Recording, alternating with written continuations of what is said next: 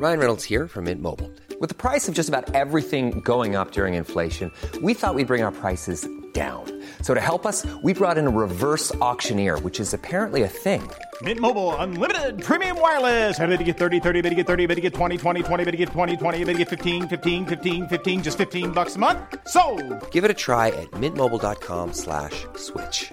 $45 upfront for three months plus taxes and fees. Promo for new customers for limited time. Unlimited more than 40 gigabytes per month. Slows. Full terms at mintmobile.com. Ich muss jetzt mal ganz kurz ehrlich mit euch sein und mir auch was eingestehen. Es gibt echt viele Dinge in meinem Leben, bei denen ich absolut unstrukturiert bin. Aber die Nummer eins sind meine Finanzen. Ohne Witz.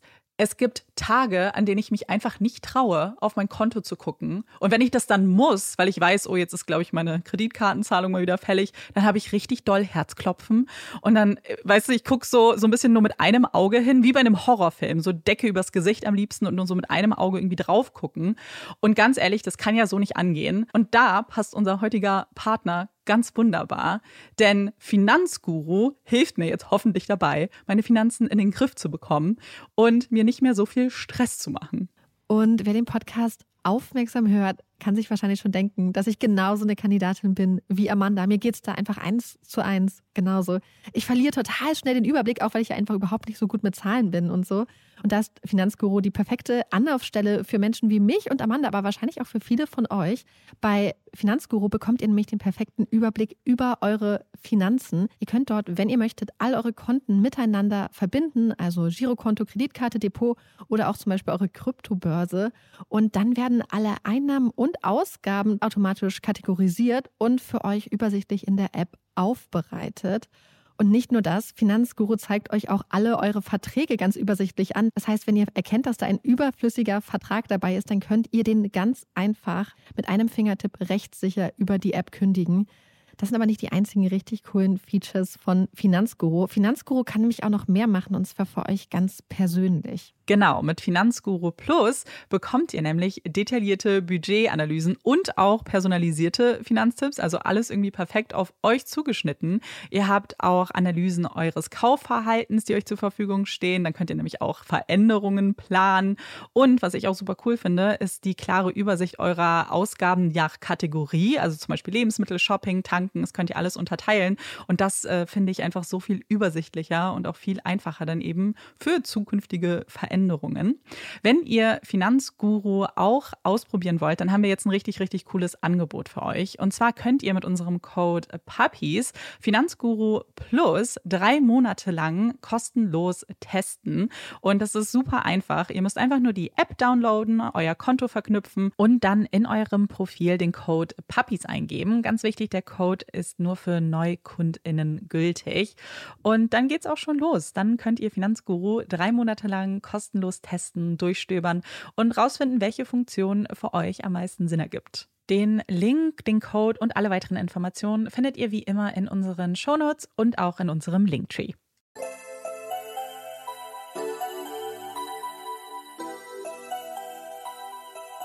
Herzlich willkommen bei Puppies in Crime, unserem True Crime Podcast. Ich bin Marike. Und ich bin Amanda. Erstmal möchten wir Danke sagen an alle da draußen, die uns Nachrichten geschickt haben zum Thema Matschgehirne und eure lustigen Stories mit uns geteilt haben. Wir haben so viel Rückmeldung bekommen und ja, von den Klassikern wie mit dem Autoschlüssel die Haustür aufbiepen, aber auch aufmachen zu, was hatten wir noch? Ähm, Eine Kollegin wurde im Büro eingesperrt. Oder diverse Dinge, die im Kühlschrank landen, die nichts im Kühlschrank oder im Gefrierfach verloren haben. Ja, ähm, ganz viel auch Kaffee in in Cornflakes oh Gott, oder Wasser in Cornflakes oder Hundefutter in der Brotdose. Das war Ohrstöpsel so im Ohr, also im Mund. Sorry, Olaf hat gerade unsere, unser Intro gecrashed. Ja, auf Ja. jeden Fall waren es so viele süße Geschichten. Ich weiß jetzt, ich bin nicht die einzige Person, Mhm. die ein Ohrstöpsel ins Ohr packt. Ja, ich also hatte nicht Ohrstöpsel, sondern Ohrhörerstöpsel, die klingen. den Ohrstöpsel. Äh, ich hatte dann auch noch einen Moment, weil es mir ist ja letztes Mal gar nicht ein Beispiel eingefallen für Matschgehirne. Und ich hatte diese Woche einen Matschmoment, wo Marike und ich telefoniert haben. Und ich wollte einfach nur irgendwas, glaube ich, auf meinem Telefon machen, habe aber drauf geguckt und habe gesehen, also ich telefoniere mit Marike seit so und so vielen Minuten und dann ist da ja dieses große rote X. Und mein Kopf hat überhaupt nicht geschaltet und deswegen habe ich einfach das X gedrückt, weil ich dachte, das ist so ein schöner roter Knopf und dann habe ich einfach aufgelegt. Einfach so. Es war binnen weniger Sekunden, aber ich habe mich danach so richtig leer gefühlt. Ja, das ist lustig. Normalerweise geht nämlich mein Handy aus. Ja. Also aus Versehen. Und diesmal war es Amanda und ich wusste gar nicht damit umzugehen. Das war sehr Einfach ungewohnt. aufgelegt. Also ja, schickt uns die gerne auch weiterhin noch zu. Das äh, bringt uns sehr zum Schmunzeln und dann fühlen wir uns ja nicht so ganz alleine. Ja. Marika hat heute den Fall für uns vorbereitet. Ich freue mich sehr. Wir alle können uns jetzt zurücklehnen und sind ganz gespannt, was du uns mitgebracht hast. Ja, ich glaube, du weißt noch nicht so viel, ne? Nee, deswegen. Ich lass mich Es überraschen. Heute in die USA. Der Hudson River. Wer an diesen berühmten Fluss denkt, denkt wohl zuerst an die Stadt, die niemals schläft. New York. Der Big Apple. Sehnsuchtsort für die einen, geliebtes Zuhause für die anderen. Ein wunderschöner, bunter Mix aus Kulturen, Sprachen, Essen. Eine Stadt der Extreme.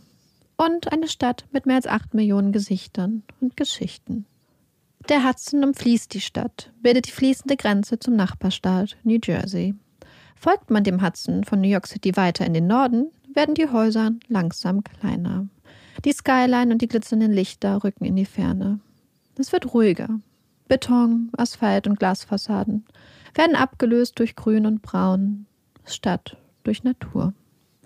Berge säumen den Fluss. Es ist wunderschön, ein Naturparadies vor den Toren New Yorks. Die Hudson Highlands. Doch so schön die Hudson Highlands auch sind, so rau und bedrohlich kann dieser Abschnitt des Flusses auch sein.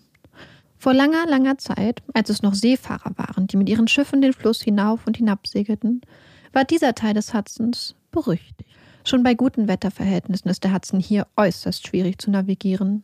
Vorsicht und Erfahrung sind gefragt. Und noch viel schlimmer, wenn ein Gewitter aufzieht. Wenn der Wind den Fluss aufpeitscht, Wellen gegen den Bug klatschen und Regen aufs Deck prasselt. Denn hier, in den Hudson Highlands, dröhnt der Donner nicht einsam.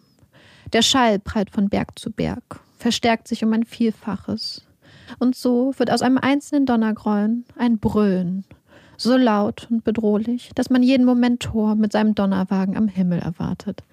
Viele Sagen, viele Mythen, viele Seemannsgeschichten ranken sich um diesen Teil des Flusses und auch um eine kleine Insel, die hier an der Ostseite des Hudsons bei der kleinen Stadt Fishkill liegt. Polypil Island. Den Namen, so erzählt man, verdankt das kleine Inselchen einer jungen Frau namens Polly Pell, die eines Tages im tiefen Winter auf dem Eis des Flusses einbrach und am Ende von ihrer großen Liebe gerettet wurde. Eine Eisscholle habe sie auf die verlassene kleine Insel gebracht, wo sie prompt heirateten. Seitdem trägt die Insel den Namen Polly Pell. Eine schöne Geschichte von der Rettung aus den eisigen Fluten, von einer romantischen Hochzeit, von einem Happy End. Doch es gibt auch andere Geschichten über Polypel Island. Lange bevor Polly ins Wasser fiel, flüsterten die indigenen Bewohner der Highlands Geschichten von Geistern, von Seelen, die auf der Insel hausen würden. Später erzählen die niederländischen Seefahrer von wilden Kobolden, die auf der Insel leben, die mit bösen Absichten Windböen hinauf beschwören und Schiffe untergehen lassen. Viele Jahre später. Es ist der 19. April 2015. Ein Anruf bei der Notrufzentrale. Eine junge Frau namens Angelica. Hi, ich bin auf dem Hudson River. Mein Verlobter ist ins Wasser gefallen. Können Sie irgendjemanden rufen? fragt die leise Frauenstimme in die Leitung. Erzählen Sie mir ganz genau, was passiert ist. Wir waren Kajaken. Mein Verlobter ist umgekippt. Er ist jetzt im Wasser. Bleiben Sie am Handy, okay? Hat er eine Schwimmweste an? Er hat etwas, an dem er sich festhält, aber es wird ziemlich schlimm. Ich kann nicht zu ihm. Es ist sehr windig und die Wellen kommen mir entgegen. Oh mein Gott. Ich bin in einem roten Kajak, aber er ist reingefallen. Ich konnte nicht zu ihm paddeln. Er treibt weiter und weiter von mir weg. Die Wellen sind sehr stark. Ich kann sein, kann immer noch seinen Kopf sehen. Er wird ertrinken. Bitte sagen Sie jemandem Bescheid. Die Stimme pausiert. Im Hintergrund Schreie. Ich sehe ihn nicht mehr. Okay, Hilfe ist auf dem Weg, okay? Hat er eine Schwimmweste an, als er umgekippt ist? Er hatte so ein kleines Schwimmding, keine Weste. Er hatte keine Weste, aber was, was ihm beim Schwimmen hilft? Aber ich sehe ihn nicht mehr.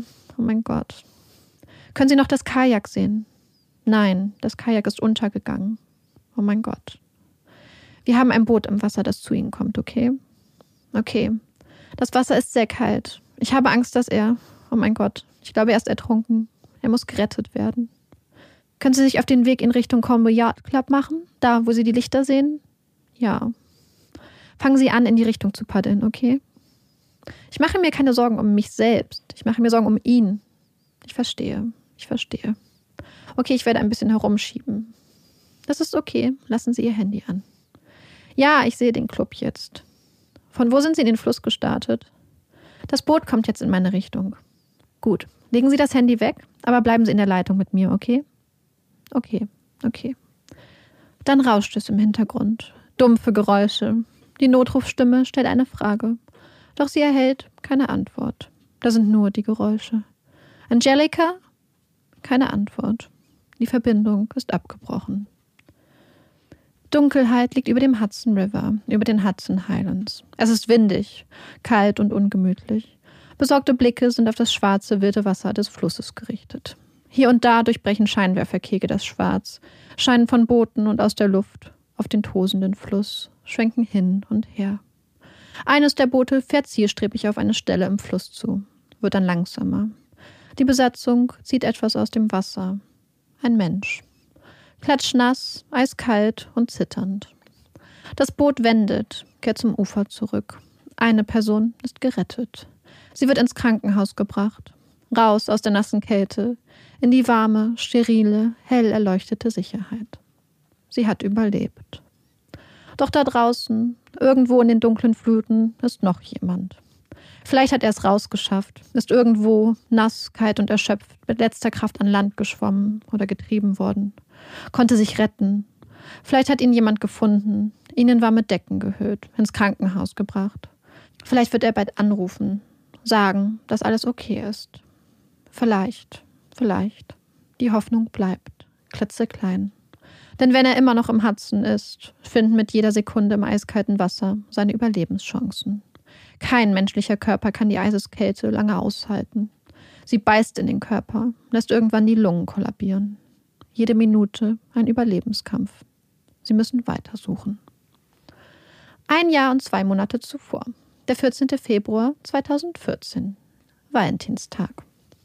Das Shadows in Hudson ist sein Lieblingsrestaurant. Ein hübsches rotes Backsteingebäude mit weißen Säulen links und rechts neben dem Eingang. Mit gutem Essen und vor allem mit einer Terrasse, von der aus man den besten Blick über den Hudson River und die grünen Highlands hat. Es ist der perfekte Ort. Der perfekte Tag, um die wohl wichtigste Frage seines Lebens zu stellen.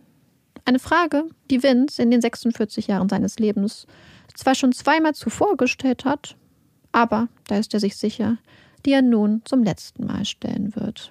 Third time's a charm, so sagt man doch. Beim dritten Mal klappt's. Sie hatten lecker zu Abend gegessen, stehen jetzt in der kühlen Abendluft auf der Terrasse und blicken auf den Hudson. Der Mond scheint, Sterne funkeln am Himmel, spiegeln sich auf dem Fluss und in ihren wunderschönen Augen. Jetzt. Jetzt ist der Zeitpunkt. Vince kniet nieder, spricht die vier Worte aus, die sein Leben hoffentlich für immer verändern werden. Willst du mich heiraten? In seiner Hand funkelt ein Ring. Angelika blickt ihn an, hört die Frage, sieht den Ring, sieht den erwartungsvollen Blick in seinen Augen. Ja, ja. Schnell machen die Neuigkeiten der Verlobung von Vincent und Angelika die Runde. Herzlichen Glückwunsch. Gut gemacht. Zeig mir den Ring. Wow! Es sind die üblichen Reaktionen auf die Verkündung einer Verlobung. Viel Liebe und viele Glückwünsche. Doch dazwischen auch, wenn auch sehr viel weniger offensichtlich, die ein oder andere hochgezogene Augenbraue. Kritische Blicke, Irritation. Das ging aber schnell, denkt der ein oder die andere. Ja, ziemlich schnell. Wie eigentlich alles an dieser Beziehung, die in sieben Meilenstiefeln voranzuschreiten scheint. Sie denken zurück an die letzten sechs Monate, fragen sich, ob das wohl gut ist, ob das schlau ist, ob die beiden da nicht vielleicht doch etwas überstürzen. Angelika und Vince hatten sich erst sechs Monate zuvor in einer Bar kennengelernt. Das Mahoney's ist ein Irish Pub und Steakhouse in Poughkeepsie, New York. Es ist eine rustikale Bar, viel freigelegter roter Backstein, viel Holz. Ein Ort für deftiges Essen, für Live-Musik und ausgelassene Abende. Es war ein Abend Ende September gewesen. Angelika ist mit ihrer Kamera vor der Nase im Pub unterwegs, läuft durch die Menge, fotografiert für Freunde eine Veranstaltung. Sie ist klein und energiegeladen, lange blonde Haare, ein offenes Lachen. Sie kennt viele Leute hier, hat für alle ein Lächeln, ein paar nette Worte und einen Klick mit der Kamera parat. Vince ist mit Freunden da. Football gucken. Die New York Jets gegen die Buffalo Bills. Ein lang ersehntes Spiel. Es geht hoch her. Das Bier fließt, die Stimmung ist ausgelassen. Und dann sehen sie sich. Der große Amerikaner mit den braunen, nach oben gestylten Haaren, mit dem frechen Grinsen und die zierliche Lettin mit der Kamera in der Hand und der tollen Ausstrahlung. Eigentlich waren sie einander schon einmal vorgestellt worden. Eigentlich. Doch das Treffen liegt Monate zurück. Vince war gerade in der heißen Phase seiner Scheidung gewesen, war erschöpft gewesen und hatte keinen Blick für die schöne Frau. Funken waren definitiv keine geflogen. Doch jetzt, ein halbes Jahr später, sieht die Sache schon ganz anders aus. Vince und Angelica fangen an zu quatschen und dieses Mal sprühen die Funken nur so. Die Chemie stimmt. Es wird ein toller Abend. Sie müssen sich wiedersehen. Bald scheint es Angelica und Vince nur noch im Doppelpack zu geben. Zwei schwer verliebte Turteltauben. Das perfekte Paar, sagen manche. Angelikas Geschichte beginnt im Februar 1980 in Riga, der Hauptstadt Lettlands, viele tausende Kilometer entfernt von Poughkeepsie, hinter dem eisernen Vorhang. Ihre Familie gehört zur russischen Minderheit des Landes. Angelikas Kindheit ist geprägt von Armut, von Entbehrungen. Ihre Mutter scheuert sich als Reinigungskraft die Hände wund. Doch trotz der harten Arbeit bleibt der Familie kaum genug Geld zum Leben. Früh erkennt Angelika, dass sie mehr vom Leben will. Sie träumt von einem leichteren Leben, träumt von Freiheit. Angelika träumt von Amerika. California Dreams und ein Stück vom Big Apple. Als Angelika 20 ist, der eiserne Vorhang ist längst gefallen, wird ihr Traum Wirklichkeit. Sie kann in die USA ziehen, arbeitet als Kindermädchen für eine reiche Familie in Greenwich, New York. Angelika liebt das neue Leben. Sie liebt Amerika und trifft eine Entscheidung. Statt nach einem Jahr zurück nach Hause zu kehren, bleibt sie, träumt nun von ihrem American Dream. Bald darauf trifft sie einen jungen Mann. Sie verlieben sich, Puppy Love und heiraten kurz darauf. Bald darauf folgt jedoch die Scheidung. Doch Angelika bleibt nicht lange alleine, sucht unbeirrt weiter nach einem starken Mann an ihrer Seite. Ein Mann, der ihr das Leben ermöglichen kann, von dem sie schon immer geträumt hat. Sie heiratet ein zweites Mal, doch auch diese Ehe geht in die Brüche. Es wird eine fiese Trennung. Ihr Ex-Mann teilt verbal aus, beschimpft und stalkt Angelika und den neuen Mann an ihrer Seite. Angelika räumt sein Haus leer. Ein Rosenkrieg. Es ist eine harte Erfahrung, doch Angelikas Suche nach dem perfekten Mann an ihrer Seite geht unbeirrt weiter. Jede ihrer Beziehungen geht fließend in die nächste über. Bis sie irgendwann an einem Septemberabend im Mahoney's Pub and Steakhouse einen Blick auf Vince wirft. Elf Jahre bevor Angelica in Riga das Licht der Welt erblickt, wird in Bronxville, New York, ein kleiner Junge namens Vince Alexander Weir vorgeboren. Bald nach seiner Geburt zieht seine Familie in eine kleine, sichere Vorstadt in der Nähe des Hudsons, mit hübschen Einfamilienhäusern und gepflegten Vorgärten. Ein Ort, wo jeder jeden kennt und die Kinder gemeinsam durch die Straßen toben. Vince Familie lebt typisch italienisch. Das Familienleben ist eng, innig verbunden. Der Tisch immer bestellt mit viel gutem Essen. Es ist eine behütete Kindheit. Vince ist bei den Pfadfindern, hat einen riesigen Freundeskreis. Alle mögen den freundlichen, witzigen Jungen. Doch Vince ist kein Freund, der nur für die guten Zeiten da ist. Schon als Junge hat er einen Blick für die Traurigkeit anderer, hat immer ein liebes Wort, eine starke Schulter, wenn man ihn wirklich braucht. Eine Eigenschaft, die er auch im Erwachsenenleben beibehält. Doch auch Vinces Leben ist nicht nur Sonnenschein. Auch er hat Probleme, kennt die Schattenseiten des Lebens. Seine erste Ehe wird nach kurzer Zeit geschieden, seine zweite nach 14 Jahren. Vince lebt auf großem Fuß. Zu großem Fuß. Er ist gerne spendabel, gibt gerne einen aus und hilft Freunden aus der Patsche. Doch dabei gibt er leider gerne Geld aus, das er eigentlich gar nicht hat. Er häuft 80.000 Dollar Schulden auf seinen Kreditkarten an. Seine Autos werden gefändet. Vince muss Insolvenz erklären. Eine bittere Lektion. Zwei Menschen, die die harten Seiten des Lebens, die die Tiefs und Enttäuschungen der Ehe kennen und die trotzdem oder gerade deswegen durch eine unbändige Lust auf Leben, auf Liebe, auf Abenteuer verbunden sind. Sie gehen gerne feiern, trinken, tanzen, vereint durch die Liebe zur Musik. Dann steht Vince auf der Tanzfläche, macht seine ungelenken Dance-Moves, immer ein selbstironisches Lächeln auf den Lippen. Daneben Angelica, die energiegeladen umherwirbelt. Sie lieben Reisen, lieben gutes Essen und vor allem auch die ruhigen Momente zu zweit. Nicht einmal einen Monat nach ihrem Kennenlernen im Mahonys zieht Angelica zu Vince. Jetzt haben sie noch mehr Zeit füreinander, schlafen abends nebeneinander ein und wachen morgens nebeneinander auf. Sie lieben ihr gemeinsames Leben, lieben die Nähe, die sich schnell entwickelnde Vertrautheit. Sie lieben die Momente, in denen sie einander ganz nah sind, wenn sie sich mit russischen Kosenamen ansprechen. Er nennt sie Swinke, Schweinchen, sie Dinjojik, Igel, wegen seiner hochgegelten Haare. Bald nach Angelikas Einzug setzt Vince sie als Begünstigte seiner Lebens- und Unfallsversicherung ein. Es ist eine Entscheidung, die überrascht und einige seiner Freunde und Familienmitglieder wohl mehr als ein bisschen vor den Kopf stoßen würde. Doch es ist eine pragmatische Entscheidung. Denn Vince hat so die Möglichkeit, Angelica über seine Krankenversicherung mitzuversichern. Die Voraussetzung? Eine ernste, häuslich bestehende Partnerschaft. Die Änderung seiner Lebensversicherung gilt als Beweis für die Ernsthaftigkeit der Beziehung. Anders als man es von zwei scheidungstechnisch gebrannten Kindern wohl erwarten würde, scheinen Angelica und Vince sich frei von Sorgen und ohne jegliches Zögern von Meilenstein zu Meilenstein zu schwingen. Kam ein halbes Jahr nach dem Abend im Mahonys dann der romantische Heiratsantrag im Mondschein. Irgendwann beginnt Vince Russisch zu lernen, Angelicas Muttersprache will mehr sagen können als Schweinchen und Igel. Er ist voller Elan bei der Sache. Die Aussicht, später mit den gemeinsamen Kindern Russisch zu sprechen, ein Ansporn. Und auch die gemeinsame Reise nach Lettland zu Angelikas Familie dürfte als Motivation gedient haben. Eigentlich hätte die Reise in ihr Heimatland zugleich ihre Hochzeitsreise sein sollen. Angelika hatte von einer Hochzeit an der lettischen Ostseeküste geträumt. Im kleinen Kreise, mit Sand unter den Füßen und dem Blick auf den Horizont und die gemeinsame Zukunft gerichtet. Doch die beiden kehren ohne Trauringe am Finger, ohne gemeinsamen Nachnamen aus Lettland zurück. Schon vor der Reise hatte Vince seiner Schwester gegenüber angedeutet, dass er sich Sorgen um die Beziehung zu Angelika mache. Er hatte, halb scherzhaft, gesagt, dass er hoffe, dass sie in Lettland nicht einfach sitzen lassen würde.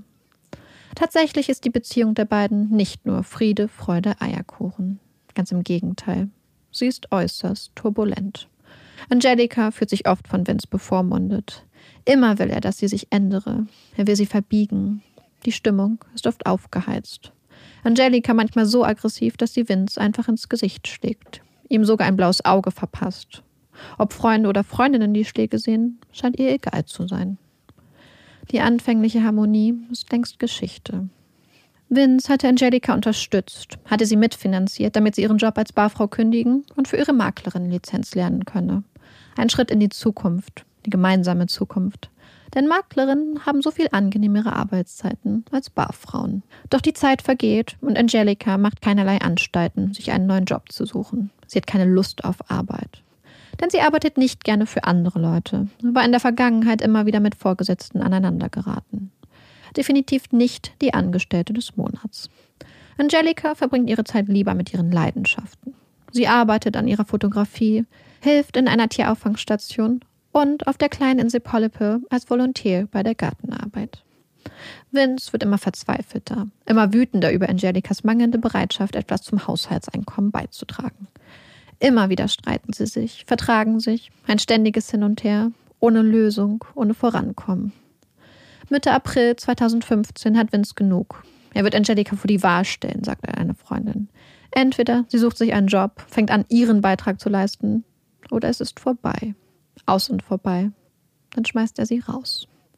Die vier magischen, hoffnungsvollen Worte im Mondschein scheinen in weiter Ferne. Doch am nächsten Tag kehren Vince und Angelika zusammen mit Freunden im Shadows on Hudson ein. In dem Restaurant, auf dessen Terrasse er ihr einst den funkelnden Ring entgegengehalten hatte. Doch der Ort, die Erinnerung scheinen die Stimmung der beiden nicht retten zu können. Angelika ist schlecht drauf. Sie streiten sich vor ihren Freunden, kehren irgendwann streitend nach Hause zurück. Der nächste Tag, es ist der 19. April, ist ein wunderschöner Frühlingstag. Perfektes Wetter für einen Ausflug, findet Vince. Sie schnallen Vince blaues Kajak auf das Dach ihres weißen Geländewagens, verstauen Angelikas rotes Kajak im Wagen und machen sich dann auf den Weg. Immer den Hudson entlang, nach Süden, bis nach Plum Point. Das Wetter ist traumhaft, sonnig, der Hudson fließt gemächlich vor sich hin. Sie lassen die Kajaks ins Wasser, schnappen sich die Paddel und machen sich auf den Weg. Einmal quer über den Hudson. Einmal bis nach Polypel Island, zu der kleinen Insel mit der romantischen Schlossruine, der Insel, auf der die Kobolde und Geister hausen. Angelika liebt die kleine Insel, liebt die Schlossruine, ein magischer Ort. Auf der Insel angekommen, geht der Spaß los. Außer ein paar Wildgänsen haben Angelika und Vince die Insel ganz für sich alleine. Zeit für eine Fotosession. Zeit, sich zu versöhnen. Angelika hat ein paar sexy Lingerie-Sets dabei, schlüpft in die verschiedenen Sets, posiert und lächelt in die Kamera. Vince drückt begeistert den Auslöser. Sie trinken Bier und genießen die einsamen Stunden auf der Insel. Fotos werden geschossen, Biere getrunken, Lippen finden einander. Der Nachmittag vergeht. Es wird kühler. Über den Hudson Highlands ziehen langsam dunkle Wolken auf, verdrängen die Sonne. Windböen fegen über den Hudson. Der vorher noch so ruhige, gemächliche Fluss wird mit jeder Minute wilder und unruhiger. Sie müssen jetzt dringend los. Sie lassen die Kajaks ins Wasser, verlassen die Sicherheit der Insel. Die Wellen sind hoch, wild. Wind strahlt übers ganze Gesicht. Das ist das Abenteuer unseres Lebens, ruft der Angelika zu. Einige Zeit später. Während die junge, zitternde Frau ins Krankenhaus gebracht wird, geht die Suche nach ihrem Begleiter weiter. Immer mehr Boote sind auf dem rauen Hudson unterwegs. Helikopterscheinwerfer erleuchten von oben das Geschehen. Die Suche ist verzweifelt, wird mit jeder Minute hoffnungsloser. Alle Beteiligten wissen, bei diesen Temperaturen überlebt kein Mensch. Sie suchen und suchen, doch sie finden niemanden. Weder tot noch lebendig. Irgendwann wird die Suche abgebrochen, auf den nächsten Morgen verschoben. Doch auch am nächsten Tag finden sie Vince nicht. Die Suche wird andauern. Unter Vins Freunden und Familie macht sich eine Mischung aus Trauer, Schmerz und einem Funken Hoffnung breit. Vielleicht ist er ja doch irgendwo an Land geschwommen. Vielleicht hat er eine Amnesie. Kleine, verzweifelte Funkchen Hoffnung. Jeden Tag wird nun gesucht. Die Polizei, Rettungsmannschaften, Freiwillige, Angelika. So viele Menschen vereint auf der Suche nach Vince. Irgendwann beschließen Freunde von Vince gemeinsam mit Angelika einen Abend für ihn zu organisieren als Zusammentreffen, als Erinnerung an Vince, als Dankeschön an die Helfer und Helferinnen. Ein Ort des Zusammenkommens. Freunde, Familie, Bekannte, Helfer, sie alle kommen im Shadows on Hudson zusammen. Es ist ein Abend voller Erinnerungen, voller Geschichten und voller Tränen. Nur eine Person scheint außergewöhnlich gut gelaunt. Angelika. Sie lacht, wirbelt wie ein Schmetterling zwischen den Gästen hin und her, lächelt, scheint die Aufmerksamkeit zu genießen. Vins Freunde, seine Familie sind irritiert, können das Verhalten der Jungfrau nicht verstehen. So trauert man doch nicht. Was stimmt nicht mit ihr? flüstert man hinter vorgehaltener Hand. Sie werden misstrauisch. Angelikas Social Media Auftritt verstärkt das Getuschel, die Irritation. Sie postet viel. Fotos von sich, Fotos von sich und Vince, Fotos von Schottgläsern und Zigarren und ein mittlerweile berüchtigtes Video von sich selbst im Garten. Man sieht sie ein Rad schlagen, danach in die Kamera grinsen. Wuhu! ruft sie. Die Irritation wächst. Das kann doch nicht sein. Das ergibt keinen Sinn. Für einige scheint ihr Verhalten so wenig nachvollziehbar, dass sie anfangen zu spekulieren. Was, wenn Vince gar nicht wirklich tot ist? Was, wenn es alles ein Scherz war? Ein Versicherungsbetrug? Was, wenn er noch lebt? Was, wenn er seinen Tod nur vortäuscht? Wenn Angelika deswegen nicht trauert? Ein bisschen Hoffnung. Vins große Schwester Laura denkt derweil in eine ganz andere Richtung. Angelikas Verhalten trifft sie. Warum trauert sie nicht um Vince? Warum vergießt sie keine einzige Träne? Hat sie ihn nicht geliebt? Laura ruft die Ermittler an, die mit der Suche nach Vince betraut sind. Erzählt von Angelicas seltsamem, so unpassendem Verhalten. Das ist doch verdächtig, oder? Doch dann sind da auch die, die Angelicas Verhalten sehen und es nicht hinterfragen. Die, die wissen, dass Trauer viele Gesichter und Phasen hat. Die eine Frau sehen, die versucht, sich um jeden Preis abzulenken und die stark bleiben will. Ende April, einige Tage nach Vince Verschwinden, nimmt der ermittelnde Detective die Zeugenaussage der Männer auf, die Angelika damals aus dem Hudson retteten. Und was er hört, stimmt ihn nachdenklich. Denn die Männer beschreiben, wie Angelika mit ihrem roten Kajak zielstrebig auf sie zugepaddelt sei und sich dann plötzlich und ohne Vorwarnung vom Kajak ins Wasser gestürzt habe. Es war genau der Moment, in dem der Anruf zur Notrufzentrale abbrach. Ihr Handy sei ins Wasser gefallen, hatte sie später erzählt, sei im Hudson verloren gegangen. Doch nun erzählen die Männer eine ganz andere Geschichte. Erzählen, dass Angelika ihr Handy noch gehabt hatte, als sie an Bord war. Dass es noch funktionierte. Hm. Seltsam. Noch am gleichen Tag bittet der Detective Angelika zum Gespräch aufs Revier. Sie sagt zu und taucht dann doch nicht auf. Meldet sich erst am nächsten Tag. Sorry. Verspricht am Nachmittag vorbeizukommen. Und erscheint doch wieder nicht. Der Detective ist genervt, versteht sie nicht, redet Angelika ins Gewissen. Die Suche nach Vince läuft noch. Sie haben sie noch nicht aufgegeben. Sie dürfen nicht aufgeben. Sie muss mit ihnen reden. Vielleicht hat sie noch Informationen, die helfen können. Okay. Angelika versteht, verspricht nun wirklich zu kommen und hält dieses Mal ihr Wort. Er stellt ihr auf dem Revier Fragen. Wie war das nochmal mit dem Handy? War es wirklich in den Fluss gefallen?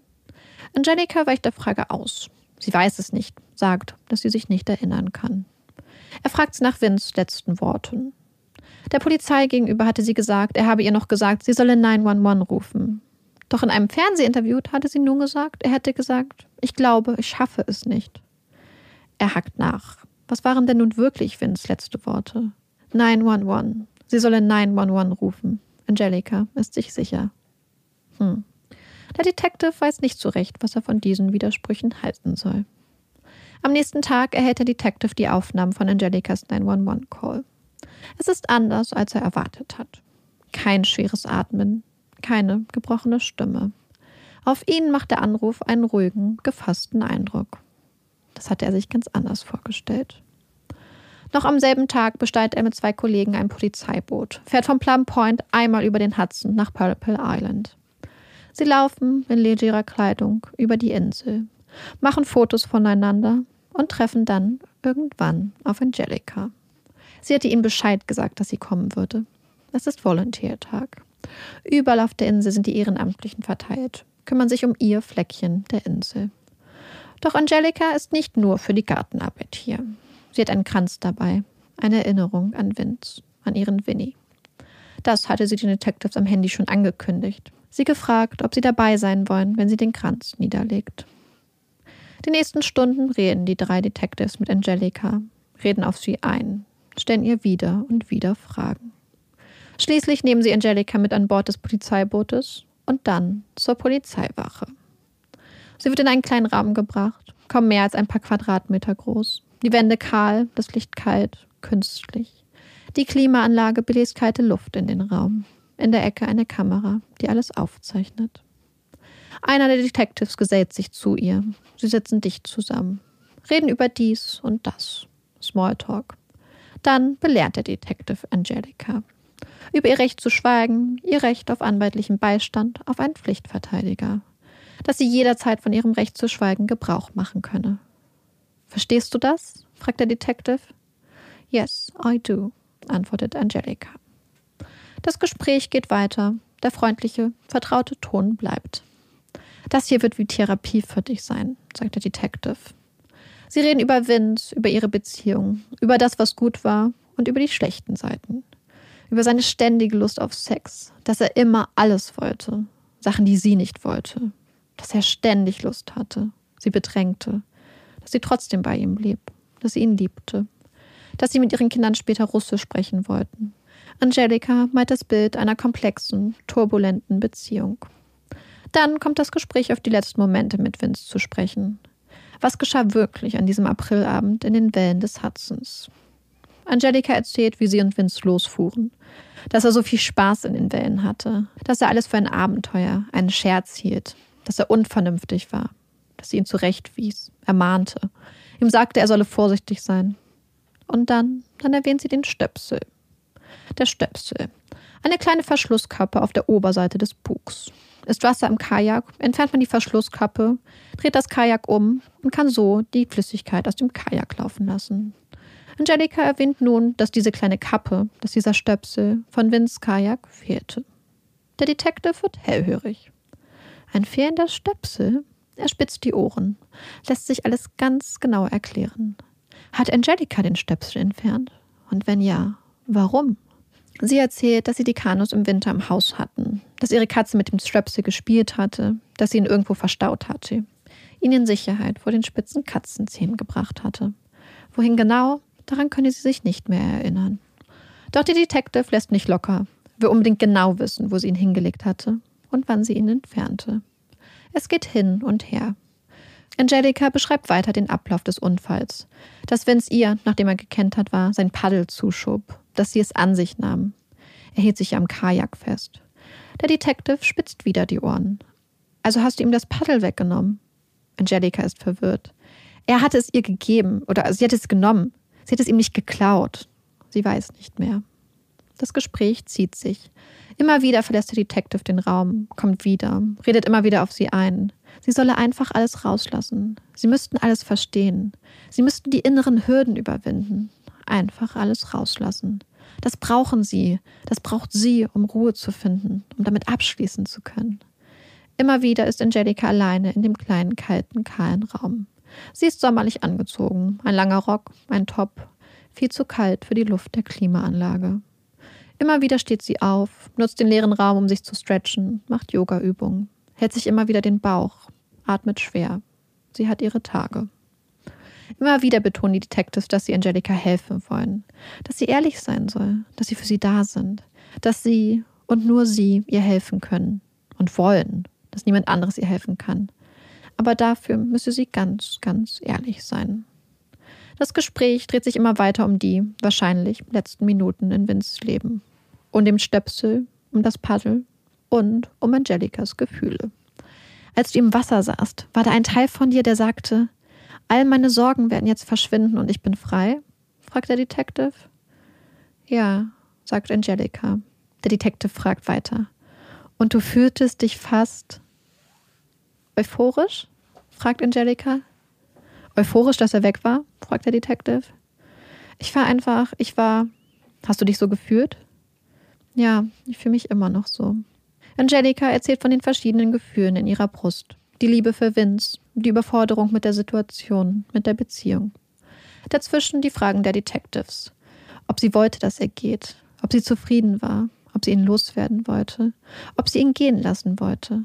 War es Rache? Warst du froh? Warst du erleichtert? Wie hast du dich gefühlt? Sie redet über ihre Schuldgefühle, dass sie sich schuldig fühlte, weil sie frei sein wollte, weil sie sich wünschte, er würde ertrinken. Aber sie redet auch davon, dass sie ihn zu retten versucht hätte, wenn er ihr nicht gesagt hätte, sie solle 911 rufen. Immer wieder wird das Gespräch unterbrochen. Immer wieder ist Angelika alleine. Dann geht es weiter. Immer wieder die gleichen Fragen. Fragen nach ihren Gefühlen, nach dem Paddel, nach dem Stöpsel. Tatsache ist, sagt der Detective, du wolltest ihn nicht retten. Wir haben da schon drüber geredet. Du musst nicht versuchen, das schön zu reden. Hör zu. Du wolltest ihn loswerden, richtig? Hast du irgendwas gemacht, um nachzuhelfen? Hast du das Ruder weggezogen? Hast du das Kajak weggezogen? Nein, ich habe nicht das Kajak oder das Ruder weggezogen. Du hast mir gesagt, dass du es genommen hast. Dass du es genommen hast, das war der Teil von dir, der ihn loswerden wollte. Indem du ihm das Ruder weggenommen hast, ich habe es nicht mit Absicht weggenommen. Ich habe es ihm nicht weggenommen oder aus auf der Hand gerissen, damit er es nicht hat. Er hat es mir gegeben und ich habe es genommen. Immer wieder redet der Detective auf sie ein. Fragt sie, ob sie etwas unternommen habe, damit Vince schneller ertrinkt.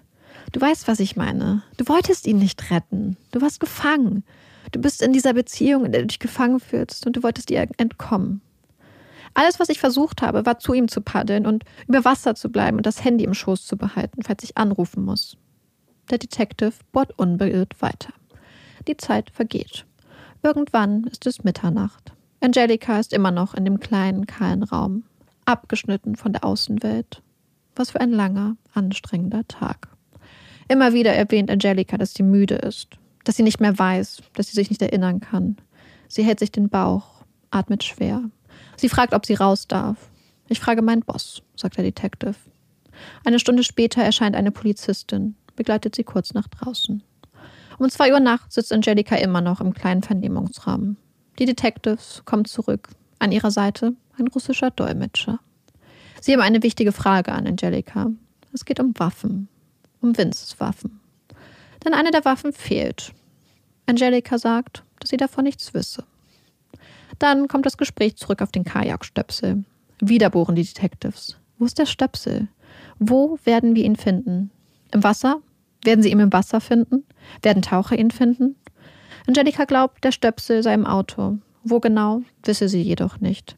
Die Detectives warnen sie. Wenn sie den Stöpsel jetzt im Wasser finden, dann ist ihre Glaubwürdigkeit dahin. Kaputt. Komplett zerstört.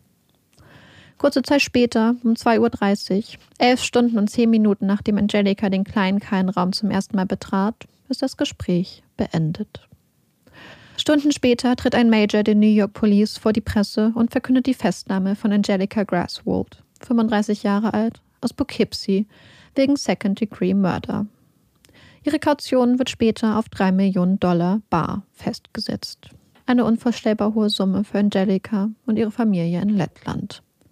Drei Wochen nach Angelicas Verhaftung finden Ausflügler, nicht unweit von Polypal Island, eine bekleidete Leiche im Hudson. Den Rücken nach oben, die Kleidung voller Schlick und Algen. Sie verständigen die Polizei. Die Leiche ist stark verwest und nur leicht bekleidet. Ein T-Shirt, eine kurze Hose. Sie ahnen, um wen es sich hier handeln könnte. Ahnen, dass ihre Suche und die Ungewissheit vieler Menschen nun ein Ende haben würde dass so nach mehr als einem Monat das letzte bisschen Hoffnung sterben wird. Aber es ist auch gut, auch wichtig. Wichtig, dass Vince nun zu Hause ist, dass er beerdigt werden kann, in Frieden ruhen kann, statt weiter einsam im kalten, dunklen Hudson umherzutreiben. Drei Tage später gibt es Gewissheit. Der Gerichtsmediziner bestätigt offiziell, es ist Vince Alexander Viafor. Vinny ist tot. Noch am selben Tag erhebt die Grand Jury Anklage gegen Angelica wegen Second-Degree Murder und Manslaughter. Der Vorwurf? Sie habe den Stöpsel aus Vince Kajak entfernt und ihm, nachdem er gekentert war, das Paddel weggezogen. Angelicas Verteidiger präsentieren eine andere Version, eine andere Einordnung der Geschehnisse. Es sei ein Unfall gewesen. Vince sei betrunken gewesen, sei schließlich im Wasser unterkühlt und ertrunken. Tragisch? Ja. Ein Verbrechen? Ein Mord? Nein. Das perfekte Murder Mystery. Das scheinen zumindest einige Zeitungen und TV-Sender zu denken. Eine Geschichte, wie sie sich kein Krimiautor besser hätte ausdenken können. Der beliebte, herzensgute amerikanische Sunnyboy und die eiskalte, blonde Schönheit aus dem Osten.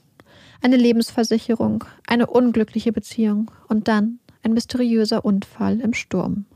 Unstimmigkeiten und Widersprüche, ein entfernter Stöpsel und eine Verdächtige, die im Garten Rat schlägt. War es wirklich ein Unfall oder war es der fast perfekte Mord? Es ist eine Geschichte, die für gute Einschaltquoten sorgt und die mit all ihren Widersprüchen und Unklarheiten über Vince Freunden und Familie hängt. Wurde ihr Winnie wirklich ermordet? Als sie Vince schließlich zu Grabe tragen können, ist die Kirche, was hätte man anders erwarten können, bis auf den letzten Platz gefüllt. Winnie hatte viele Menschen, viele Leben berührt. Freunde, Bekannte, Kollegen, die nun Seite an Seite mit seiner Familie Abschied nehmen wollen. Doch ein Abschied, ein Abschluss gibt es nicht. Da sind immer noch all die Fragen, da sind immer noch die Ermittlungen, die Untersuchungen, da ist der Gedanke an Angelica, an ihre Schuld. Während Angelica im Orange County Jail in Untersuchungshaft sitzt, versucht die Polizei, ihre Theorie weiter zu untermauern. Sie wollen ihre Theorie testen. Kann man ein Kajak wirklich zum Sinken bringen, wenn man den Stöpsel auf der Oberseite des Bugs entfernt? Sie probieren es, schicken in ruhigem und unruhigem Wasser Freiwillige in Kajaks aufs Wasser. Ohne Stöpsel. Was sie dokumentieren, ist Gold für die Anklage. Denn egal ob in ruhigem oder stürmischem Wetter, die Kajaks ohne Stöpsel sinken. Sie laufen voller Wasser, gehen nach acht bis zehn Minuten unter. Ihre Theorie hat sich bestätigt. Doch nicht nur die Polizei führt Tests durch. Auch ein Fernsehsender möchte der Frage, welche Rolle der entfernte Stöpsel wirklich spielte, auf den Grund gehen. Auch sie nehmen einen Kajak, entfernen den Stöpsel und lassen einen mutigen Freiwilligen einmal quer über den Hudson fahren. Das Ergebnis? Kein Problem. Sicher und trocken kommt der mutige freiwillige Tester auf der anderen Seite des Hudsons an. Und der Fernsehsender macht noch einen anderen Test. Sie gießen 20 Liter Wasser in ein Kajak, versiegeln das Cockpit wasserdicht und entfernen den Stöpsel. Dann drehen sie das Kajak um. Wollen sehen, welche Wassermassen aus dem kleinen Loch strömen werden. Das Ergebnis? Ungefähr ein Schottglas. Der Test des Fernsehsenders zeigt nicht nur, wie wenig Wasser durch die kleine Öffnung passt, es zeigt indirekt auch, dass es eine zweite, viel, viel größere Eintrittsstelle für Wasser gibt. Das Cockpit. Denn während die kleine Öffnung auf dem Bug ungefähr Fingergröße hat, passt in das Cockpit, nun ja, ein Mann von Vins Größe. Doch Dreh- und Angelpunkt der Anklage ist das elf Stunden und zehn Minuten lange Video von Angelicas Vernehmung. Sie habe gesagt, dass sie ohne Vince hätte leben wollen, dass sie den Stöpsel aus dem Kajak entfernt habe und dass sie sein Paddel genommen habe. Ein Dreh- und Angelpunkt, der so überzeugen muss, dass die Jury oder der Richter später über das Fehlen von forensischen Beweisen oder Zeugenaussagen hinwegsehen kann. Der Dreh- und Angelpunkt. Die Basis der Anklage. Eine Säule. Eine Säule, die die Verteidigung nun versucht wegzutreten. Denn es gibt Fragen bezüglich der Zulässigkeit und Verwertbarkeit von Angelicas Aussagen. Als Angelica Wochen zuvor auf der Polizeiwache in den kleinen kalten Raum mit der Kamera in der Ecke geführt wurde, wurden ihr zu Beginn des Gesprächs ihre sogenannten Miranda Rights vorgelesen. Die Miranda Rights sind Rechte, die Verdächtigen in Polizeigewahrsam zustehen. Angelica wurde, das kann auf dem Video gehört werden, ordentlich belehrt. So weit, so gut. Doch was, wenn wir ein paar Stunden zurückgehen, bevor Angelica in den kleinen Raum trat? Zu dem Zeitpunkt, als sie auf Polypal Island ankam. Ab wann war Angelica verdächtig? Ab wann genau war sie in Gewahrsam? Und ab wann hätte sie belehrt werden müssen? Es ist die alles entscheidende Frage. Eine Frage, die Anklage, Verteidigung und Richter in einem sogenannten Huntley Hearing klären müssen. Ein Huntley Hearing beschäftigt sich ausschließlich mit der Zulässigkeit von durch den oder die Angeklagte getätigte Aussagen. Die Polizei gibt an, Angelica aufgrund ihrer Aussage auf Polypal Island in Gewahrsam genommen zu haben. Sie sagen aus, ursprünglich nur zur Beweissicherung auf der kleinen Insel gewesen zu sein. Das Gespräch mit Angelica sei freundlich und zwanglos gewesen. Das Treffen eher Zufall. Sie zu vernehmen sei nicht das Ziel des Ausfluges gewesen, ganz und gar nicht.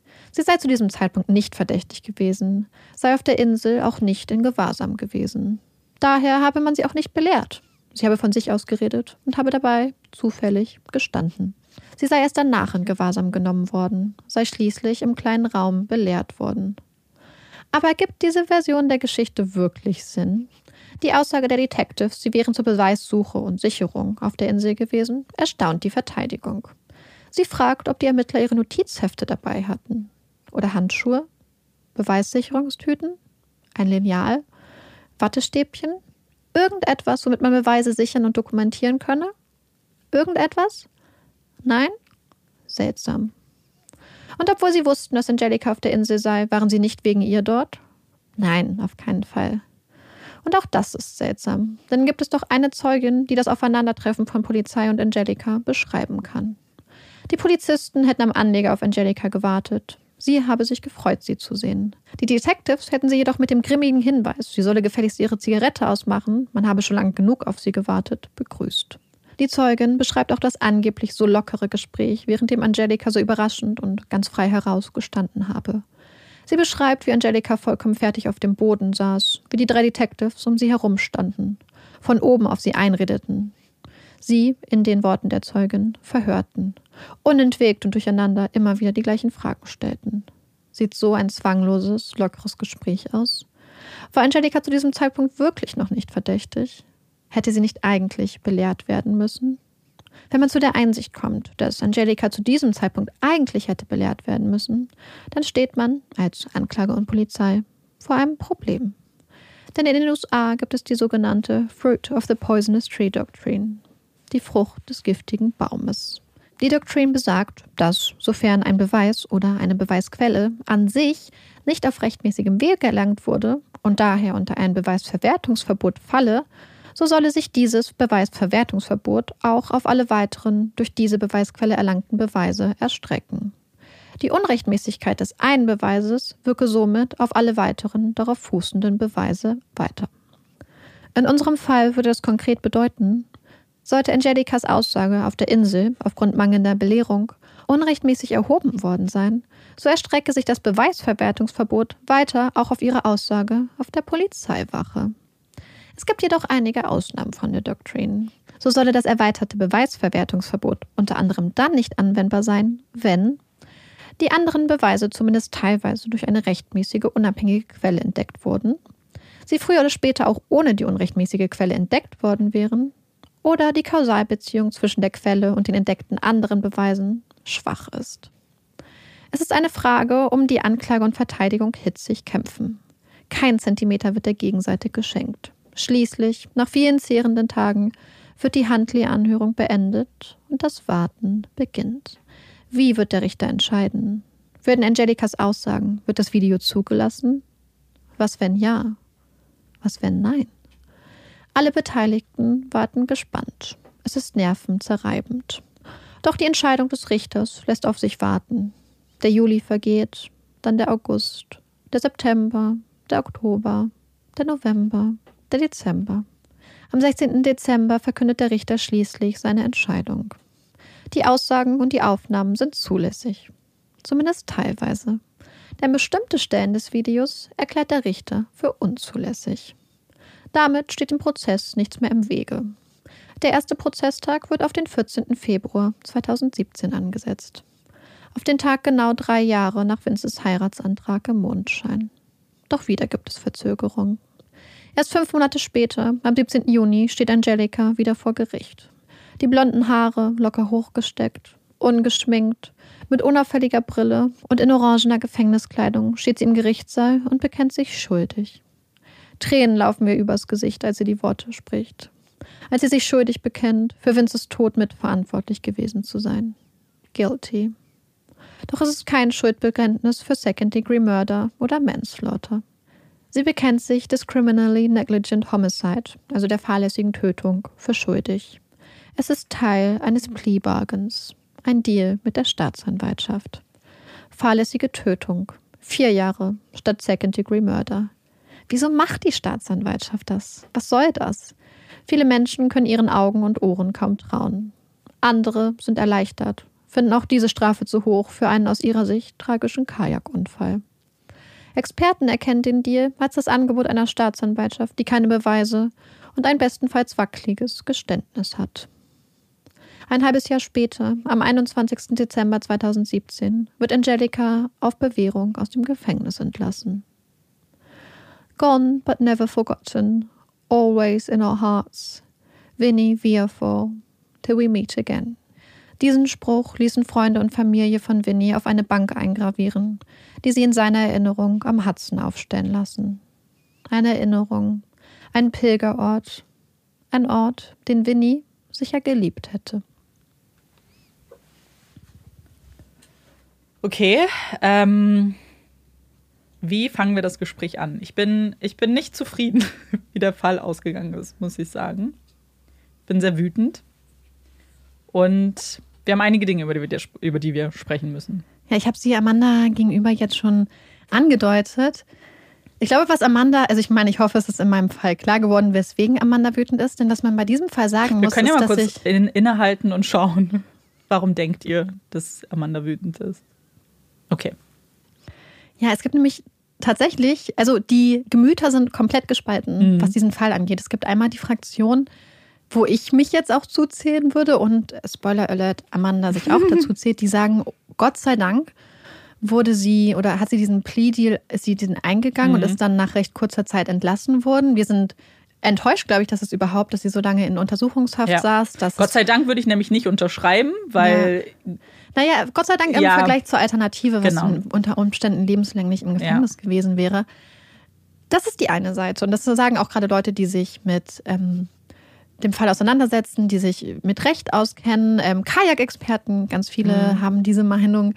Ähm, es gibt die eine Folge bei Confessions Tapes, Confession Tapes auf Netflix, wo auch, wo es darum geht, dass sie quasi ein falsches Geständnis abgelegt hat. Auf jeden Fall gibt es aber auch die Fraktion der Leute, die immer noch überzeugt davon sind, dass sie Winnie oder Vince getötet hat, dass sie ihm sein Paddel weggerissen hat und dass sie den Stöpsel entfernt hat und so ja ihn in den Tod getrieben hat. Mhm.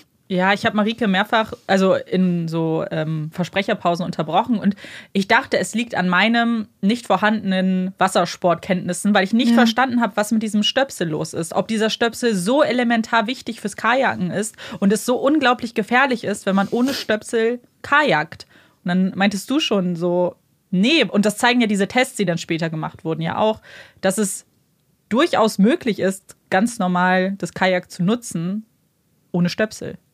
Ja, der Stöpsel ist halt quasi nur, dass wenn das Kajak ähm, vollgelaufen ist mit Wasser, dass man das dadurch quasi ablaufen lassen kann. Und, und das ist halt eine Sache, die bei dem Fall eigentlich auch total relevant ist. Weil es wurde ja immer so dargestellt von der Polizei, dass Angelika diesen Stöpsel entfernt hat, um Vince damit zu töten. Was man aber wissen muss, ist, dass Vince sich natürlich absolut bewusst war, dass der Stöpsel nicht da war. Dann er hat dieses Loch, wo der Stöpsel eigentlich drin war, benutzt, um sein Kajak auf dem Dach des Jeeps festzuschnüren. Mhm. Das heißt, er ist 46, er ist ein erwachsener Mann, er kennt sich aus mit Kajakfahren. Er wusste, dass der Stöpsel nicht da ist. Es ist nicht so, als hätte Angelika ihm damit eine Falle gestellt, in die er dann ja. ohne, also sehenden Auges nicht, also dann reingelaufen ist, sondern er wusste, dass da kein Stöpsel ist. Und sie sind ja auch zur Insel gekommen. Und diese ganze Annahme, dass man ohne diesen Stöpsel sofort singt und auch diese angeblichen Tests der Polizei, also es gibt bei mhm. Confession Tapes so ein paar Videos davon, sind aber höchst suspekt. Also sie haben ja einen Kajak-Experten ohne Stöpsel einmal quer über den Hudson geschickt, also der Fernsehsender. Das hat ja wunderbar funktioniert. Sie haben ja einmal diesen Test gemacht, wie viel da tatsächlich dann rausläuft, wenn man das Kajak umdreht. Es war so ein Shotglas, was den Moderator ja. damals für, zu der Aussage veranlasst hat, niemand sollte wegen einem Shotglas Wasser verurteilt ja. werden wegen Mordes. Dann hat Confession Tapes, ich glaube, dass es Confession Tapes war, vielleicht war es auch eine der anderen Dokumentationen, auch jemanden befragt, der ein Kajak-Experte war, und er meinte, es ist so unrealistisch, weil es halt auch dieses Cockpit gibt, was halt mhm. halt einfach eine viel größere Öffnung ist. Und warum sollte durch so eine fingergroße Öffnung so viel elementar wichtiges Wasser fließen, aber durch die andere Öffnung nicht? Ja. Sodass die Kausalität da auch gar nicht gegeben sein kann. Zumal, und das müssen wir ja auch sehen, dass der Hudson in diesem Moment mhm. sehr, sehr unruhig war. Es waren sehr große Wellen da. Und Angelika hat zum Beispiel beschrieben, dass Vince das total aufregend, total spannend fand. Er war ja alkoholisiert. Und dass er dann quasi, also ich bin kein Kajak-Experte. Man muss halt entweder, wenn die Wellen da sind, vertikal oder horizontal zu den Wellen paddeln. Egal wie man es machen muss, er hat das Gegenteil gemacht, weil es sein Kajak quasi so mhm. lustig durch die Gegend hat ähm, Wackel, geschubst, ja.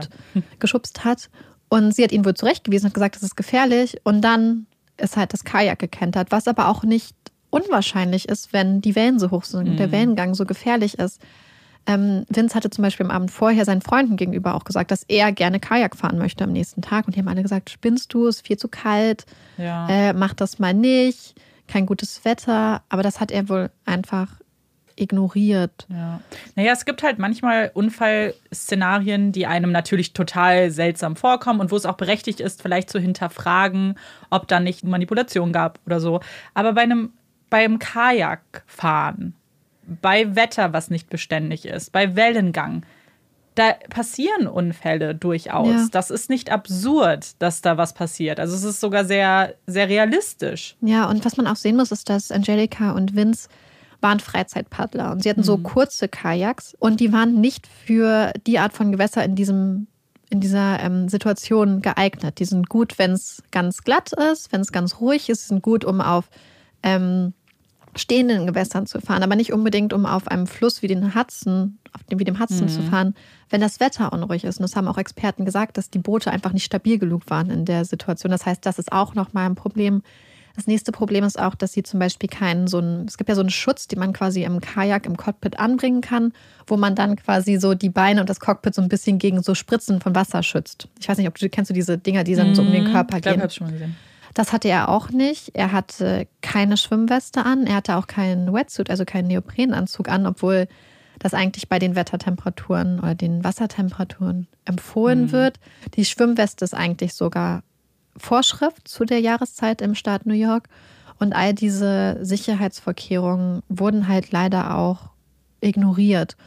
Und ja, also ich hoffe, dass durch meine Erklärung die Absurdität Total. äh, klar wird die, von, von der Theorie der Polizei. Also das ist wirklich vollkommen seltsam Ich glaube, eigentlich. du hast es ganz gut jetzt umschrieben, indem du sagst Theorie, weil mehr als das ist es nicht. Es ist nichts, es, es gab keine, keine handfesten Beweise. Es ist ja nicht mal irgendwie, ich kann, ich konnte partout nicht verstehen, wie es zu einem Verfahren gekommen ist, weil dass die Polizei sich auf sie eingeschossen hat, gut, ist nicht der erste Fall, aber dass das durch eine Grand Jury noch bestätigt wurde, dass da Juroren und Jurorinnen saßen, die gedacht haben, ja, Ich glaube, es hat viel mit ähm, Unwissen bezüglich Kajak, Kajaks zu tun. Ja. Dass Leute gedacht haben, oh, zum Beispiel die Polizisten haben Ja, am Anfang stimmt. nicht verstanden, dass der Stöpsel auf dem Kajak ist und nicht unten. Sie dachten, ein Stöpsel muss unten sein. aha. Und äh, das haben sie zum Beispiel nicht verstanden. Deswegen wir wissen nicht genau, was der Jury Mhm. als Beweise präsentiert wurden, bevor sie diese Entscheidung getroffen haben. Und ich glaube, es hat auch ganz viel mit massiven Vorurteilen zu tun. Denn zum einen haben wir hier jetzt diese Situation, dass da so der amerikanische Sunny Boy ist, der ge- wohl, wenn man Angelikas Aussagen glaubt, nicht so sehr der Sunny Boy war, wie er sich Freunden und Familien gegenüber präsentiert hat. Und der in einer Beziehung auch noch eine ganz andere Seite irgendwie hatte. Und ähm, dann diese typisch klischeehafte Situation, wahrscheinlich aus Sicht vieler Leute. Da kommt eine junge, hübsche Frau aus Osteuropa, kommt nach Amerika, lässt sich immer wieder von Freunden, von Männern aushalten, hat, äh, das haben viele Leute bestätigt, keine Lust gehabt zu arbeiten, wollte lieber andere Sachen machen, ist von einer Beziehung in die nächste. Und dann haben wir dieses Video, wo sie ein Rad schlägt und in die Kamera grinst und Wuhu schreit. Und wir haben diese Aussagen von diesem sogenannten Confession Tape, also von diesem Video.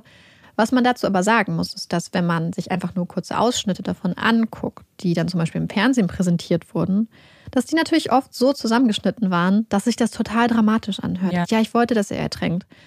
Aber wenn man sich den Kontext anguckt, in dem diese Aussagen getroffen wurden, wirkt es auf einmal ganz anders und gar nicht mehr so eindeutig. So zum Beispiel, und das ist ja auch so die nächste Sache neben dem Stöpsel. Sie haben ja sich immer wieder betont, sie hätte sein Paddel weggenommen. Dann frage ich mich, was sie gedacht hätten, welche Hilfe das Paddel gewesen wäre. Weil sie hat ja immer Ja. beschrieben, dass Vince sich am Kajak festgehalten hat und ihr quasi das Paddel gegeben hat, damit sie darauf aufpasst. Was so aus Kajaks Sichtweise ja total viel Sinn macht, weil du möchtest ja nicht, dass das Kajak bei dem starken Wellengang verloren geht. Ja. Er ist ein schwerer, großer Mann. Das, das, das Paddel hätte ihn niemals über Wasser Nein. gehalten. Und wenn er gleichzeitig sich mit beiden Händen am Kajak mit letzter Kraft festhält, hätte er das Paddel auch nicht halten können. Man muss aber, wenn man eine Handlung macht, muss es ja irgendeine Kausalität zwischen dem Erfolg und der Handlung irgendwie geben. Und das ist hier ja gerade bei dem Paddel überhaupt nicht gegeben. Er hätte sich nicht daran festhalten können, er hätte es nicht gebrauchen können. Stattdessen hat sie es ja theoretisch in Gewahrsam genommen und so drauf aufgepasst. Ja, das- Deswegen ist das ja. einfach sehr, sehr, sehr, sehr seltsam. Naja, und auf diesen beiden Sachen stützt ja alles, weil Mhm. man spricht ja von Confession Tapes, so heißt die Serie bei Netflix, aber es war ja kein klassisches Confession in dem Sinne, Ja. dass sie gesagt hat, ich habe ihn umgebracht, sondern sie haben das alles gedeutet in, ein, Ja. in eine Richtung Confession, sodass sie sich äh, befreit gefühlt hat und so. Und ich muss halt wirklich sagen, du hast uns das ja ähm, zitiert. Und ich meine, das ist ja das Paradebeispiel für Suggestivfragen. Äh, Da wurde nicht gefragt, wie hast du dich gefühlt, sondern hast du dich euphorisch gefühlt. Und das ist ja etwas, was mich so unfassbar wütend macht. Wir hatten es schon in so vielen Folgen, was für unterschiedliche Verhörmethoden es gibt und welche auch legal sind. Und ich finde es einfach nicht okay, weil wenn du als Ermittler, Ermittlerin überzeugt davon bist, ich habe die Person hier vor mir sitzen, dann musst du das doch nicht, dann musst du doch nicht rumtricksen, dann muss ich Ja. doch nicht, dann reicht es sie doch zu fragen, wie hast du dich gefühlt? Und dann gucke ich, was sie sagt. Ich glaube, dass, also der eine der Detectives, der mit ihr viel geredet hat, es waren drei, die dann auch in unterschiedlichen Konstellationen dann auch mit ihrem Raum waren teilweise. Ich glaube, das war wohl sein erster Homicide. Also sein erster Mordfall, den er aufklären sollte. Und ich glaube, dass er sich, eine reine Spekulation, reines Gefühl, eine Vermutung von mir, vielleicht halt orientiert hat an diesen Krimiserien, die es im Fernsehen Ja. gibt, wo Detectives dafür gefeiert werden, dass sie ganz zäh bei der Sache sind, wo sie ganz lange auf den Angeklagten einreden, so eine Freundschaft suggerieren. Das ist auch noch eine Sache, die ich kurz noch sagen wollte. Ich habe im Gespräch das auch extra mit du übersetzt, um einfach dieser dieser Vertrautheit, dieser Mhm. Fake-Vertrautheit irgendwie gerecht zu werden, die diese Detectives da irgendwie erzeugt haben. Die haben mir immer quasi gesagt, wir arbeiten zusammen dran, das ist jetzt wie Therapie für dich. Ähm, auf jeden Fall hatte ich das Gefühl, dass dieser Detective sich so ein bisschen daran orientiert hat und hatte gedacht, wenn ich nur lange genug dabei bin und dass er dann ihm vielleicht später auf die Schulter geklopft wird, wie smart Ja. er das gemacht hat. Aber was, was das Problem ist, ist, also dieses mit dem euphorisch, das hatte sie gesagt, aber er hatte sie gefragt, du hast dich und dann hat er eine Pause gemacht und sie hat dann einfach nur versucht, ihm bei dem Wort, bei der Wortfindung zu helfen Ja. und hat dann euphorisch vorgeschlagen, weil sie dachte, er sucht nach dem Wort. Ja. Und darauf hat er dann gemacht, ah, du hast dich euphorisch gefühlt. Und sie war so, ja, hm.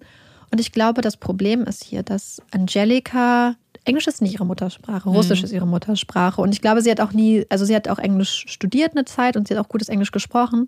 Aber ich hatte immer das Gefühl, dass ihr in diesen Momenten trotzdem die Fähigkeit gefehlt hat, bestimmte Sachen richtig zu artikulieren. Und zwar glaube ich, dass sie eigentlich immer ausdrücken wollte, dass sie zwar auf der einen Seite diese Gefühle hatte, sie wollte aus der Beziehung raus, sie hat sich gefangen gefühlt, sie war, sie war nicht traurig, als sie dachte, er ertrinkt, aber dass sie trotzdem dieses Pflichtbewusstsein hat und dieses Bewusstsein, dass es richtig ist, ihm zu helfen. Deswegen hat sie 911 angerufen, deswegen wäre sie wohl auch zu ihm gepaddelt, das hat sie mehrmals gesagt. Und ähm, ich glaube, dass sie einfach nicht diese Differenzierung hat artikulieren können, dass sie sich zwar einerseits gefreut hatte, was aber Gedanken sind, die nicht strafbar sind, Ja. und dass sie aber auch, also dass sie trotzdem ihn gerettet hätte am Schluss, weil sie wusste, dass das richtig ist. Und ich glaube, dass sie diese Differenzierung nicht hat hinbekommen. Ja. Oder dass sie Naja, es auch nicht hören wollten. Das wollte ich gerade sagen, weil sie hätte es hinbekommen, wenn ihr Gegenüber das hätte hören wollen. Dann hätten sie sie auch in diese Richtung ja ruhig, dann wäre es ein offenes Gespräch gewesen, in der man auch in die Richtung hätte lenken können. Aber wir hatten das in dem, mir ist das gerade so eingefallen, weil du gesagt hast, so mit dem auf dem Schulterklopfen. Und ich glaube, dass auch ganz oft da die Ermittler mit einem Druck in dieses Gespräch reingehen, weil so war das in der Alaska-Folge. Da hat ja der Ermittler mit der Staatsanwältin hin und her geschrieben und ja damals noch gesagt, ohne Geständnis haben wir keinen Prozess. Und das ist in diesem Fall ja sehr ähnlich, weil sie nichts hatten gegen sie. Für wenn sie wirklich dachten, sie war's, dann brauchten sie was von ihr, weil alles andere, alle Beweise, in Anführungszeichen, was auch immer, gab's ja nicht. Ja, deswegen, das war einfach total seltsam. Und ähm, wir haben ja schon ein paar Mal die Serie Confession Tapes erwähnt. Da geht es immer darum, um Menschen, die quasi falsche Geständnisse abgeben. Und interessanterweise gab es, bevor der Prozess losging, auch ein psychologisches Gutachten, was die Verteidigung eingereicht hat, wo ein Psychologe ausgesagt hat, dass Angelika von ihrem psychologischen Profil her eine Paradebeispiel für einen Menschen ist, der wahrscheinlich ist, sich zu einer False Confession, also zu einem falschen Geständnis hinreißen zu lassen dass sie halt sehr impulsiv war und dass sie sich nicht besonders gut kontrollieren konnte, dass ihr Urteilsvermögen oder ihre Urteilsfähigkeit sehr eingeschränkt war, Ja. dass sie sich da hat hindrängen lassen. Und Naja, ähm, vor allem in dieser Situation auch. Ich glaube, man darf nicht unterschätzen, wie das, also wir, uns, die Menschen sind sehr komplexe Wesen und was Confession Tapes sehr gut macht, ist eben zu zeigen, dass so gut wie jeder unter so einer Stresssituation und ein Verhör ist erstmal ein Druck, den du auf dir spürst und erst recht, wenn es jemand ist, der dir sehr nahe stand, um den es geht, dass man dann Dinge sagt, die man vielleicht unter anderen Umständen nicht gesagt hätte oder die man vielleicht dann auch nicht bestätigt hätte. Und wenn dann aber noch dazu kommt, dass du besonders anfällig dafür bist, dann ist es ja leichtes Spiel, deine Aussagen Ja. ja. gekonnt zu manipulieren. und auch wenn du irgendwie den Polizisten vertraust und ähm, denkst, dass sie wirklich nur dein Bestes wollten. Da würdest du ja erstmal mit dem Verständnis wächst man ja so ein bisschen auf. Man hofft ja, dass jeder ähm, Beamte, Polizist erstmal nur dein Wohl im Sinn hat. Aber ja, und, und genau hier war nämlich auch das Interessante, dass sie ja auch vorher sehr viel mit den Polizisten zu tun hatte, als es einfach noch die Suche war. Sie war oft dabei, als gesucht wurde, war immer einer der Freiwilligen und hatte sie damals auch auf dieses Shadows in Hudson eingeladen, zu der Erinnerungsveranstaltung an Vince. Hatte sie ja angerufen, um zu fragen, hey, ich möchte einen Kranz niederlegen für Vince auf, auf der Insel. Kommt ihr vorbei? Das heißt, sie wussten, dass sie da ist. Sie hat ihnen das Bescheid gesagt und so. Es sind auf jeden Fall ganz, ganz viele Widersprüche. Ich glaube, was ihr wirklich mit zum Verhängnis wurde, ist, dass sie in den Augen vieler Leute so stark im Kontrast steht zu dieser äußeren Persönlichkeit von Vince. Und ähm, dass viele Leute einfach sehr viel negative Sachen über sie sagen konnten. Zum Beispiel ist eine Sache, die hat eigentlich direkt nicht so viel mit dem Fall zu tun, aber über die möchte ich eigentlich noch quatschen. Ich habe das dir vorhin schon gegenüber angedeutet. Zum Beispiel hat einer der Ex-Freunde von ihr, der quasi damals in diesen Rosenkrieg mit ihrem Ex-Mann reingeraten ist, gesagt, dass sie halt wirklich sehr, sehr radikal war. Zum Beispiel ihr Ex-Freund oder ihr Ex-Mann war auch ein sehr, sehr schlechter Ex-Mann, hat sie wirklich, hat sich über sie lustig gemacht, hat, hat sie beschimpft, ist da bei denen aufgetaucht und so. Und was Angelika dann einfach gemacht hat, ist sein komplettes Haus leer räumen. Hat Sachen mitgenommen, wo sie nicht mal wusste, wofür die sind, einfach um quasi so Rache zu üben. Das spricht ja auch für so eine mangelnde Einsichtsfähigkeit oder, oder Urteilsfähigkeit, ja. würde ich jetzt erstmal behaupten. Also, was ich aber so krass fand an der Beziehung zu Mike, also quasi an dem Mann, mit dem sie nach ihrem zweiten mhm. Ehemann zusammen war, ist, wie diese Beziehung entstanden ist und wie sie zu Ende gegangen ist. Sie ist entstanden, indem Angelika wohl eines Tages bei ihm vor der Tür stand. Sie kannten sich halt so aus so ein paar Clubs und so und gesagt hat, hey, ich ziehe jetzt bei dir ein, weil meine Ehe ist jetzt zu Ende. Und er war so, okay, interessant, aber hat sie erstmal einfach einziehen lassen. Mochte es wohl gerne mit einer jungen, hübschen Frau an seiner Seite unterwegs zu sein und er war einfach angeblich ein sehr entspannter Typ. Das ist schon mal eine interessante Art, so eine Beziehung zu beginnen. Aber wie die Beziehung zu Ende gegangen ist, fand ich ganz interessant, denn er hat beschrieben, dass sie feiern waren und dass sie sehr, sehr viel gefeiert haben, sehr viel getrunken haben und dann wollten sie Sex haben und er hat keinen Hoch bekommen. Und Angelika hat sich wohl anscheinend so sehr in ihrer Ehre verletzt gefühlt und war so wütend auf ihn, hat ihm an den Kopf geworfen, er sei kein richtiger Mann Gott. und hatte danach kein Interesse mehr an einer Beziehung für ihn. Sie war halt nichts mehr. Also er war nichts mehr für sie, sie wollte nichts mehr mit ihm zu tun haben hat weiterhin bei ihm gelebt, hat dann aber Beziehungen mit anderen Männern angefangen, hat ihm davon immer erzählt, ist dann irgendwann sehr zu seiner Freude wohl ausgezogen. Aber ich finde, das deutet so sehr auf das, was wir auch eigentlich bei ihr schon gesehen haben, hin, nämlich auf so ein super veraltetes Rollenverständnis, mhm. so eine sehr klischeehafte Vorstellung davon, was das ist, eine Frau zu sein, ja. klein, zierlich, hübsch. Und dann halt im Kontrast dazu der Mann, der mhm. Ernährer der Familie, der immer stark sein muss, der immer da sein muss, der die Familie ernährt und auch immer können muss. Und der so, ich finde das so krass, weil mich hat das in dem Moment so wütend gemacht, als ich das gehört habe, denn das ist jetzt wirklich ein bisschen off topic, aber ich fand das Thema eigentlich so wichtig, dass ich eigentlich darüber reden wollte. Mhm. Wir reden immer über indirekt über toxische Maskulinität. Wir reden ja. immer darüber, wie patriarchale Gesellschaftsstrukturen Frauen, Mädchen, Menschen schädigen. Und hier ist es einfach eines der besten Beispiele dafür, wie schädlich es auch für Männer ist. Denn diese Vorstellung, dass Männer A immer können müssen und dass jetzt eine Frau wie Angelika sich ja beleidigt fühlt, weil Mike in dem Moment nicht konnte, weil er keinen Hoch bekommen hat, ist ja einfach so antiquiertes, schreckliches Denken. Total. Das ist eine ganz normale Sache, die passiert halt einfach. Und das dann so äh, hoch zu stilisieren, spricht ja von einem ganz, ganz, ganz schrecklich rückständigen Bild davon, was in Anführungsstrichen und, männlich ist. Und, ja, und, und, komplett mangelnder Empathie, weil ja. das ist eine körperliche Funktion. Das ist auch was, was du gar nicht beeinflussen kannst. Wenn es nicht läuft, läuft es ja. nicht. Aber das ist, finde ich, so gefährlich. Total. Denn wenn man Männlichkeit darüber, über solche Sachen definiert, ja. das ist das Gleiche wie, und ich finde, das ist eine Sache, wir reden immer darüber, dass man Bodies nicht schämt, dass man mhm. Körper nicht runter macht, dass man Frauen für Sachen nicht verurteilt. Aber gleichzeitig gibt es bei vielen Leuten oft diesen Impuls, wenn sich ein Mann scheiße verhält, zum Beispiel zu sagen, ach, du kompensierst doch nur ja. deinen kleinen Penis oder dies oder das, ach. Und das ist so rückständig. Nicht alle Männer haben Penisse. Penisse kommen in allen Größen und Formen. Ja, natürlich. Und, und mich hat das in dem Moment so wütend gemacht. Naja, und was man halt auch nicht vergessen darf, ist, sie hat ihn ja auch, also jetzt nicht die, sondern sie hat Vince ja auch geschlagen. Immer wieder. Immer wieder. Auch mit dem, wahrscheinlich mit diesem Selbstverständnis. Naja, ist ja ein Mann, der kann das ja, ja aushalten. Ja. ist ja kein Ding. Und das ist das Problem. Wir haben es schon mal angedeutet in ähm, ganz kurz, dass natürlich Gewalt gegen Männer halt etwas, sehr, was sehr, sehr, sehr krass totgeschwiegen wird aber so schlimm ist. Und das ist, wenn man, wie du, das passt halt auch da rein, das gehört auch zu Sexismus, weil du ja. denkst, der Mann kann das aushalten, weil er ist ein Mann. Ja. Das, aber der Schlag tut genauso weh. Und natürlich. Erstmal äh, Gewalt ist keine Lösung? Nein, aber Gewalt, wenn in ja. dem Moment, in dem wir es gegen eine Frau verurteilen würden, müssen, müssen wir es auch verurteilen gegen ja. einen Mann. Ja. Und das ist einfach so diese Doppelmoral, die mir in diesem Fall einfach so aufgefallen ist. Weil einerseits werden diese ganzen sexistischen Vorurteile und Klischees Angelika zum Verhängnis, mhm. weil sie nicht so ein Stereotyp weibliches Verhalten, und ich sage wirklich weiblich immer in Anführungsstrichen, an den Tag legt, dass sie nicht richtig trauert.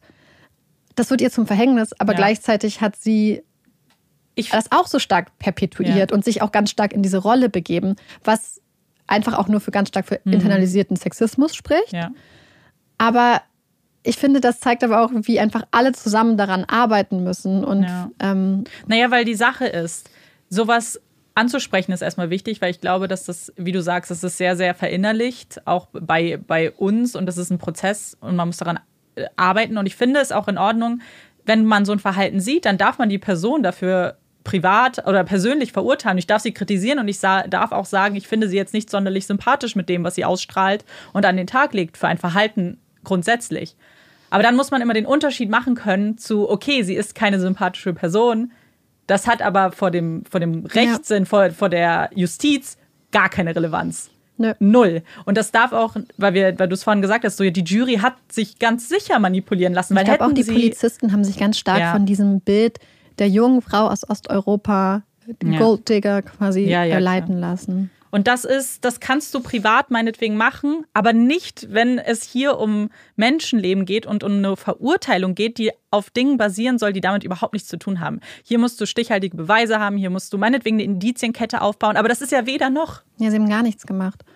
Und ähm, das fand ich so interessant. Ich habe so einen ähm, TV-Interview quasi gesehen, was, glaube ich, ganz kurz oder vielleicht noch am gleichen Tag mit dem Plea Bargain, mhm. mit dem Deal quasi dann ausgestrahlt wurde. Und es war so interessant, weil es gab einen sehr berühmten Anwalt, der dazu Stellung genommen hat und gesagt hat, ja, also hier sehen wir ja, so ein Angebot macht ja eine Staatsanwaltschaft nicht, wenn sie einen starken Fall haben, weil du hast nicht die Wahl zwischen lebenslänglich und dann sagst du, ach, na ja, wenn wir nicht lebenslänglich, ja, okay, ja. Wir, wir geben dir einfach mal vier Jahre jetzt als Maximum.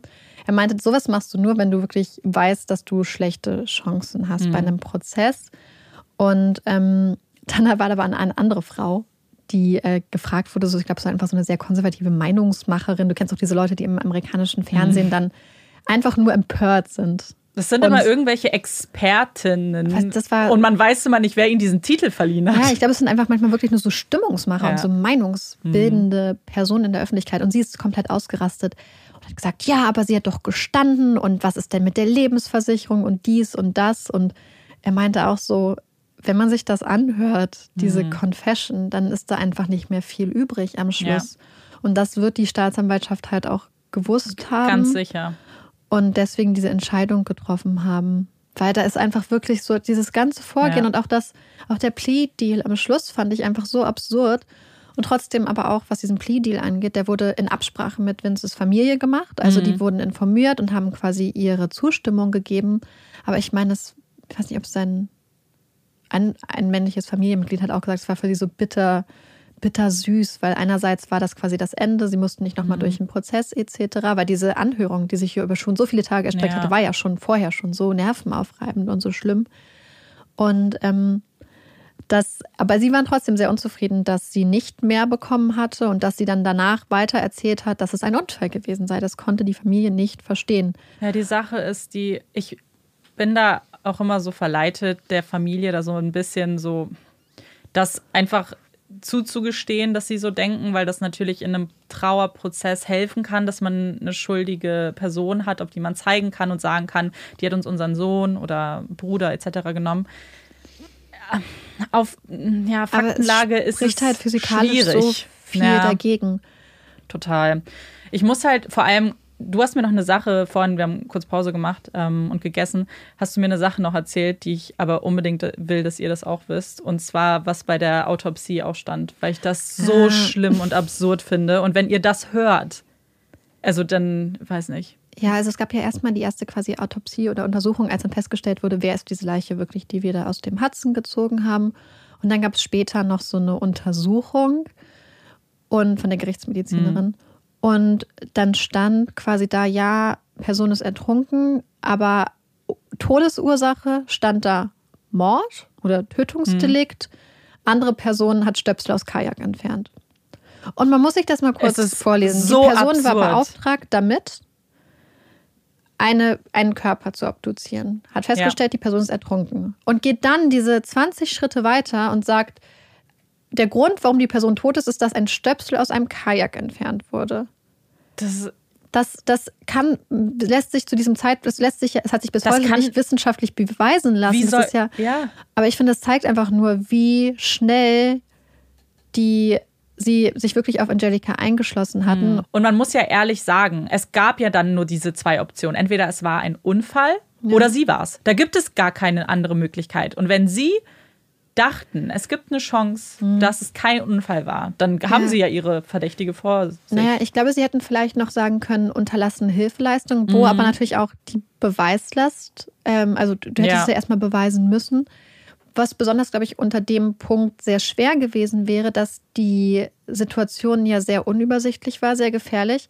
Weil in dem Moment, in dem du davon ausgehst, dass Vince durch eine Welle gekentert ist, weil das Wasser so rau und so gefährlich war, ist dieser ähm, Standard, den du dann an Angelika anlegen würdest, was man von ihr erwarten könnte zu seiner Rettung, extrem niedrig. Weil Ja. wenn er kentert und sie, sie ist viel, viel kleiner und viel, viel leichter als er und dann hätte sie ja zu ihm paddeln müssen und hätte irgendwas machen müssen, womit sie ihn wirklich hätte retten können. Naja, eben, und was? Und Ihn das in ja, ihr sie, Kajak hätte rein? sie ja körperlich nicht Nee. hinbekommen. Und ähm, deswegen finde ich das so, ja, auch so seltsam einfach. Und ähm, ja, also ich weiß nicht, ich kann mir vorstellen, dass einige von euch den Fall schon kennen von Confession Mhm. Tapes. Ich hoffe, dass ich trotzdem vielleicht noch ein paar weitere Sachen so zum äh, für den Kontext mit äh, hinzufügen möchten. Ich habe noch eine andere Quelle gehabt und zwar ist das das Buch Death on the River von Diane Fanning. Und das beschäftigt sich auch damit. Aber obwohl es ein sehr guter Überblick ist, hat es eine ganz, ganz starke Tendenz, die Polizeiseite einzunehmen. Und das aus allem klingt schon raus, dass sie eigentlich davon überzeugt ist, dass Angelika schuld ist, dass Angelika hätte zu einer längeren Haftstrafe verurteilt werden müssen.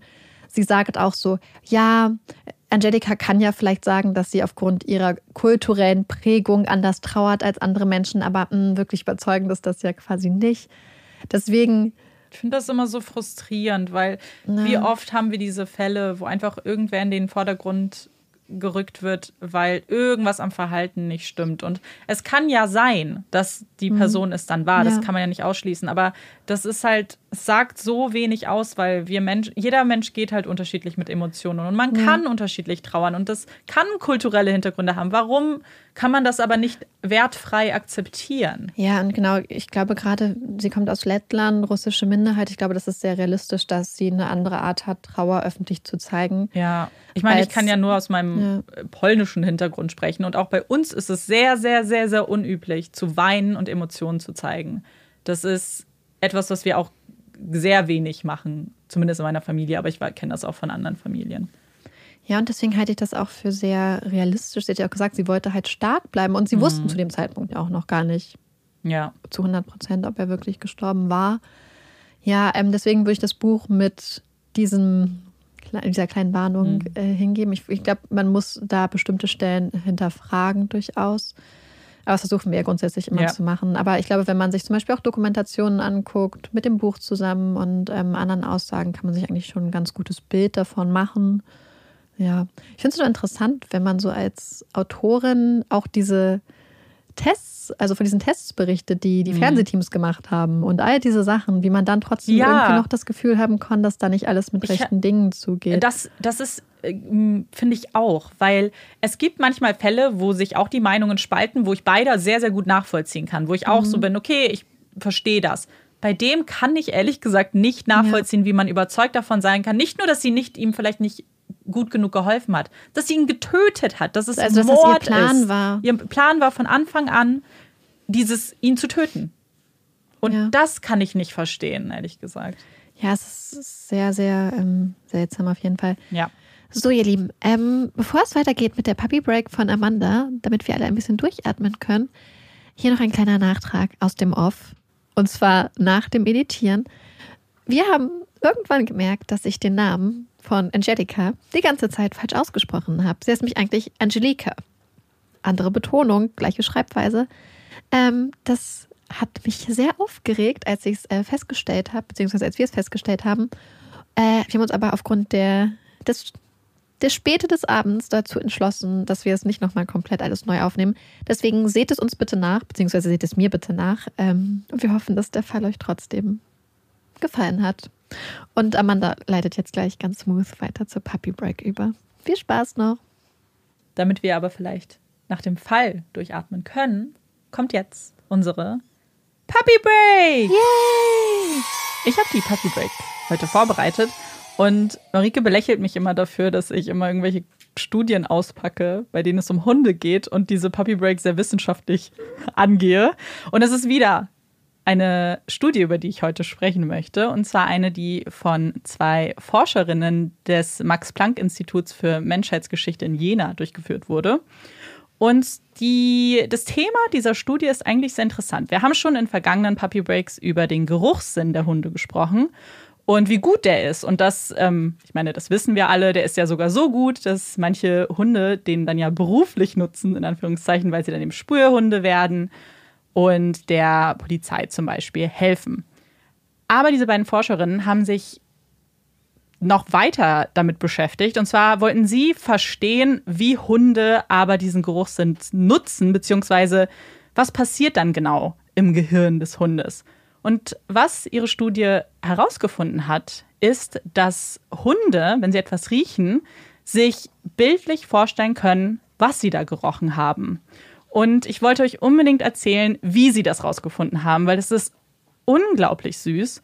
Und zwar hat man das getestet mit 48 Hunden. Davon waren 25 in Anführungszeichen professionelle äh, Spürnasen, also die zum Beispiel ähm, Polizeihunde sind oder bei der Ausbildung gerade noch sind. Und 23 normale Familienhunde, also Haustiere. Und die haben sich mit den Besitzern der Hunde unterhalten und haben dann das Lieblingsspielzeug der Hunde ausgemacht. Also wenn wir Olaf hätten, wäre das wahrscheinlich sein Ball und haben dann mit diesem Lieblingsspielzeug eine Duftspur in einen anderen äh, Raum, der auch ein bisschen weiter entfernt ist, ähm, gemacht. Und haben aber da, wo die Duftspur aus, aufhört, nicht das Lieblingsspielzeug platziert, sondern ein anderes Spielzeug. Und was dann passiert ist, ist, die Hunde sind dieser Spur natürlich nachgegangen. Und als sie aber dieses andere Spielzeug gesehen haben, waren sie überrascht und haben gezögert und haben weitergesucht. Sie haben quasi erwartet, dass im Raum dieser Ball liegen würde, zum Beispiel. Und was dann aber trotzdem sehr, sehr spannend ist, nachdem sie aber festgestellt haben, hm, okay, hier endet die Spur wirklich und mein Ball ist nicht da, haben sie dann das zweite Spielzeug doch apportiert und sind zurückgekommen. Und was, also damit ist mehr oder weniger bewiesen, dass sie eigentlich diesen Ball erwartet hätten, zum Beispiel. Aber was auch sehr interessant ist, wenn man das ein zweites Mal macht, klappt es nicht mehr.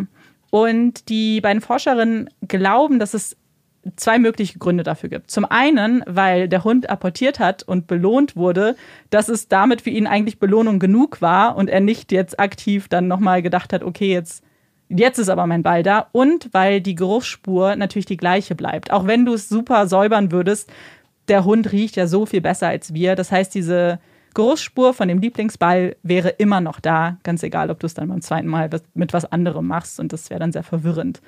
Aber das fand ich sehr spannend. Das ist meine Puppy Break für heute. Amanda, dir ist bewusst, dass wir das auch mehrmals schon theoretisch mit Olaf gemacht haben. Und zwar Olaf kennt das ja. sehr spezifisch, weil Olaf hat Bälle, die er sehr, sehr gerne mag. Das sind so quietschige Tennisbälle. Und manchmal ist er dann komplett, du kennst das ja, wenn er dann so wie wild auf der Suche ist nach ja. dem Ball durch die Wohnung. Stimmt. Und manchmal findet und dann will er einen bestimmten Ball. Und man weiß das. Und man gibt ihm aber einen anderen Ball, dann ist er damit nicht zufrieden. Er sucht ja. weiter nach dem anderen Ball. Wir haben das zum Beispiel bei meinen Eltern auch ganz oft gehabt, dass wenn ich Tennisbälle geworfen habe, also Hundetennisbälle für Olaf, dann, ähm, ich kann nicht so gut werfen. Das heißt, sie sind manchmal einfach im Busch gelandet, im Baum, im Blumenbeet und dann im Buchsbaum und dann habe ich die halt nicht mehr gefunden. Und dann hat Olaf wie wild gesucht und wollte da dann immer hin und hat geschnüffelt und gesucht. Und dann dachte ich immer, naja, aber wenn ich ihm jetzt einen anderen Ball einfach zuwerfe, den er mag, mit dem er normalerweise mhm. spielt, würde ihn das ja theoretisch dann ablenken und dann würde er damit spielen. Falsch gedacht. Olaf sucht, sucht weiter, dann. bis er diesen Ball hat. Er will in dem Moment keinen anderen Ball. Ja, es ist. Also vielleicht ist das ja miteinander verbunden. Irgendwie. Ja, es ist, ja, ich glaube, das ist das Phänomen wahrscheinlich. Erstmal, wie niedlich ist es, dass einfach Hunde Lieblingsspielzeug haben. Ich meine, das ja. ist schon super süß. Aber dass sie eben genau wissen, der Geruch, den ich gerade rieche, das ist nicht das andere Spielzeug, was jetzt vor mir liegt. Mhm. Das ist der Ball. Und wo ist er?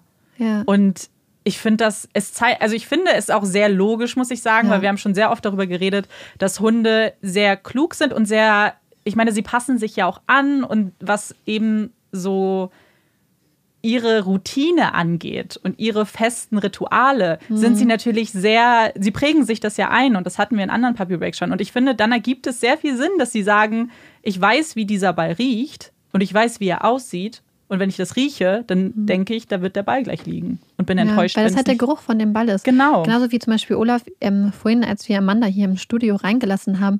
Bevor er überhaupt gesehen hat, wer da ist, hat er dich wahrscheinlich gerochen und ist wie, Mhm. Ja.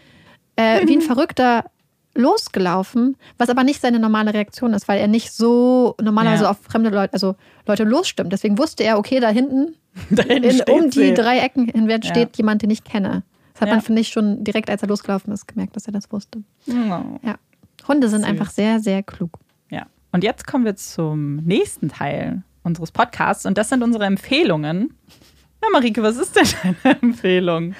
Also, ich bin mir nicht so sicher. Ich habe nämlich eigentlich eine Frage an euch. Denn ich lese gerade ein Buch, was auch bei diesen ganzen Fantasy-Büchern, die wir mal vorgestellt haben, dabei war. Und zwar A Discovery of Witches von Deborah Harkness. Das ist der erste Band, habe ich gelesen. Fand ich sehr, sehr toll. Jetzt bin ich beim zweiten Band, habe mir schon den dritten Band bestellt.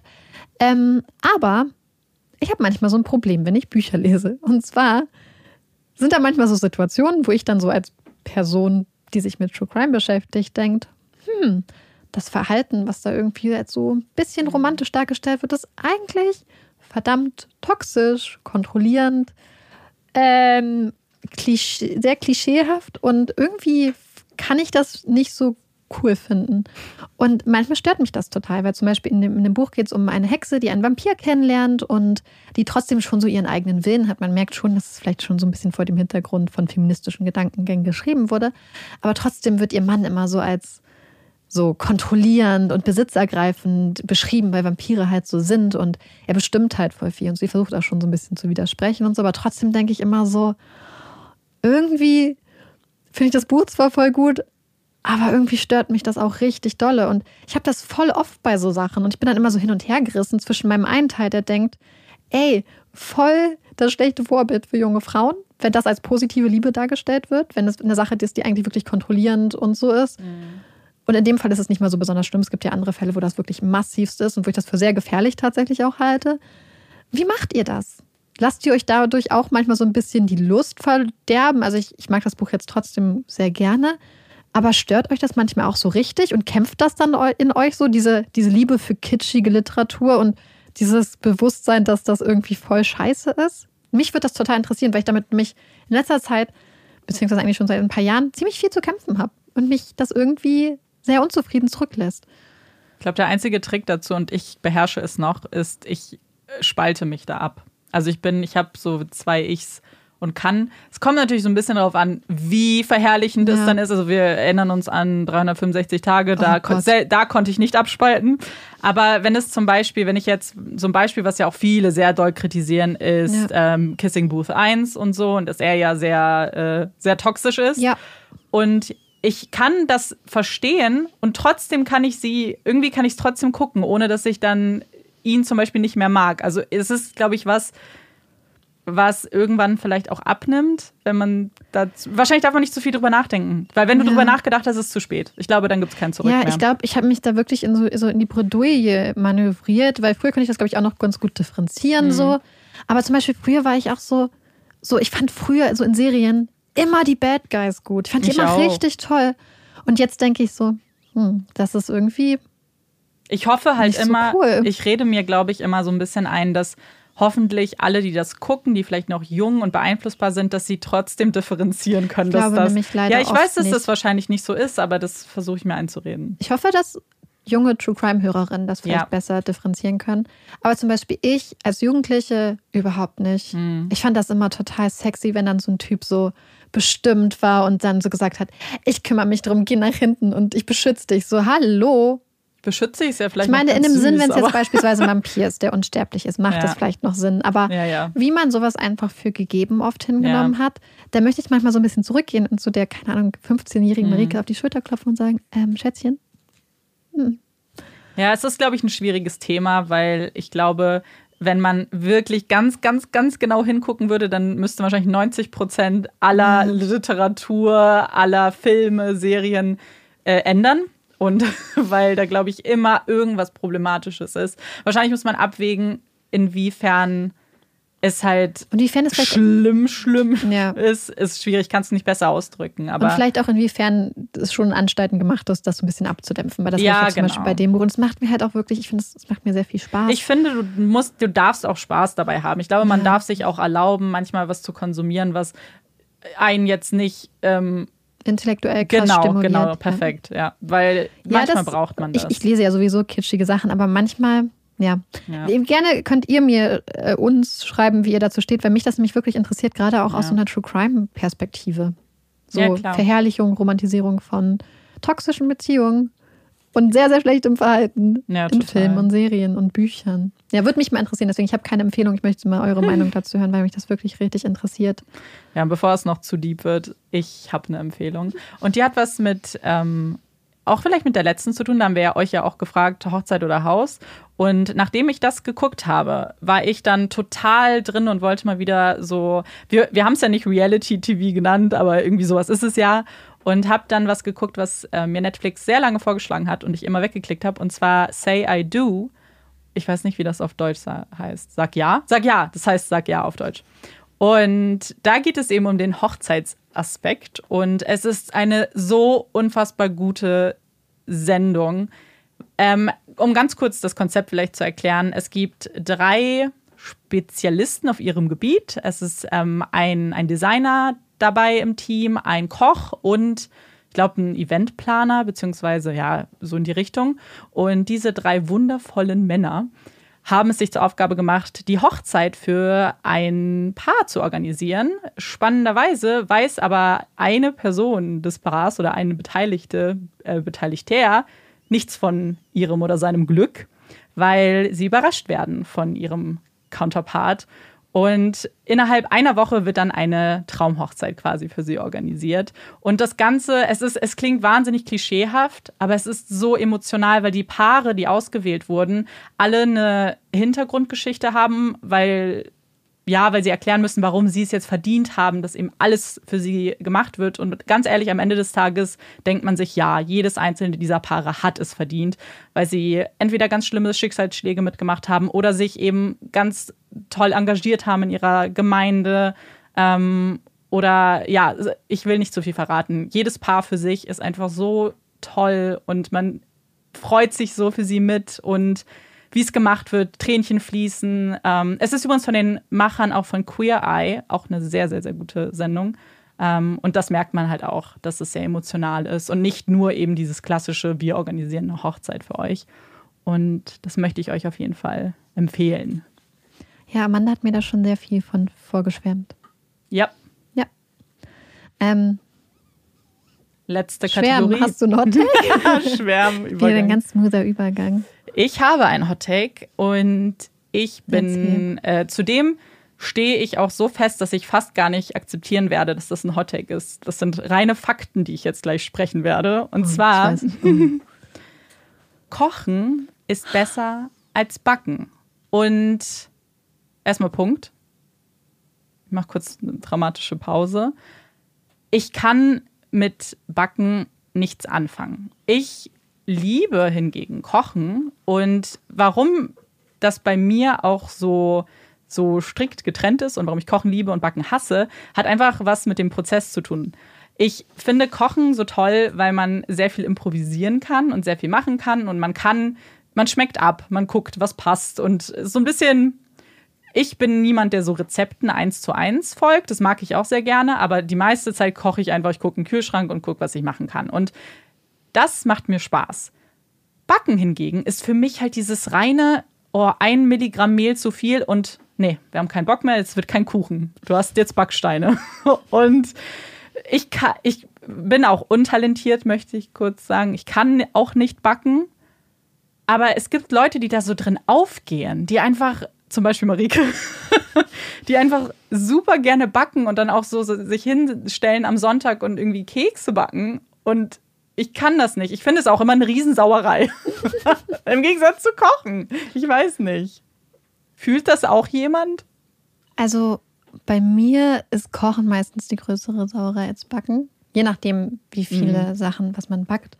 Aber ich mag beides sehr gerne. Also ich mag gerne das, was du beschrieben hast beim Kochen, dieses Improvisieren und dieses bis zum letzten Moment hast du noch die Möglichkeit, unter Ja. Umständen das Gericht zu retten.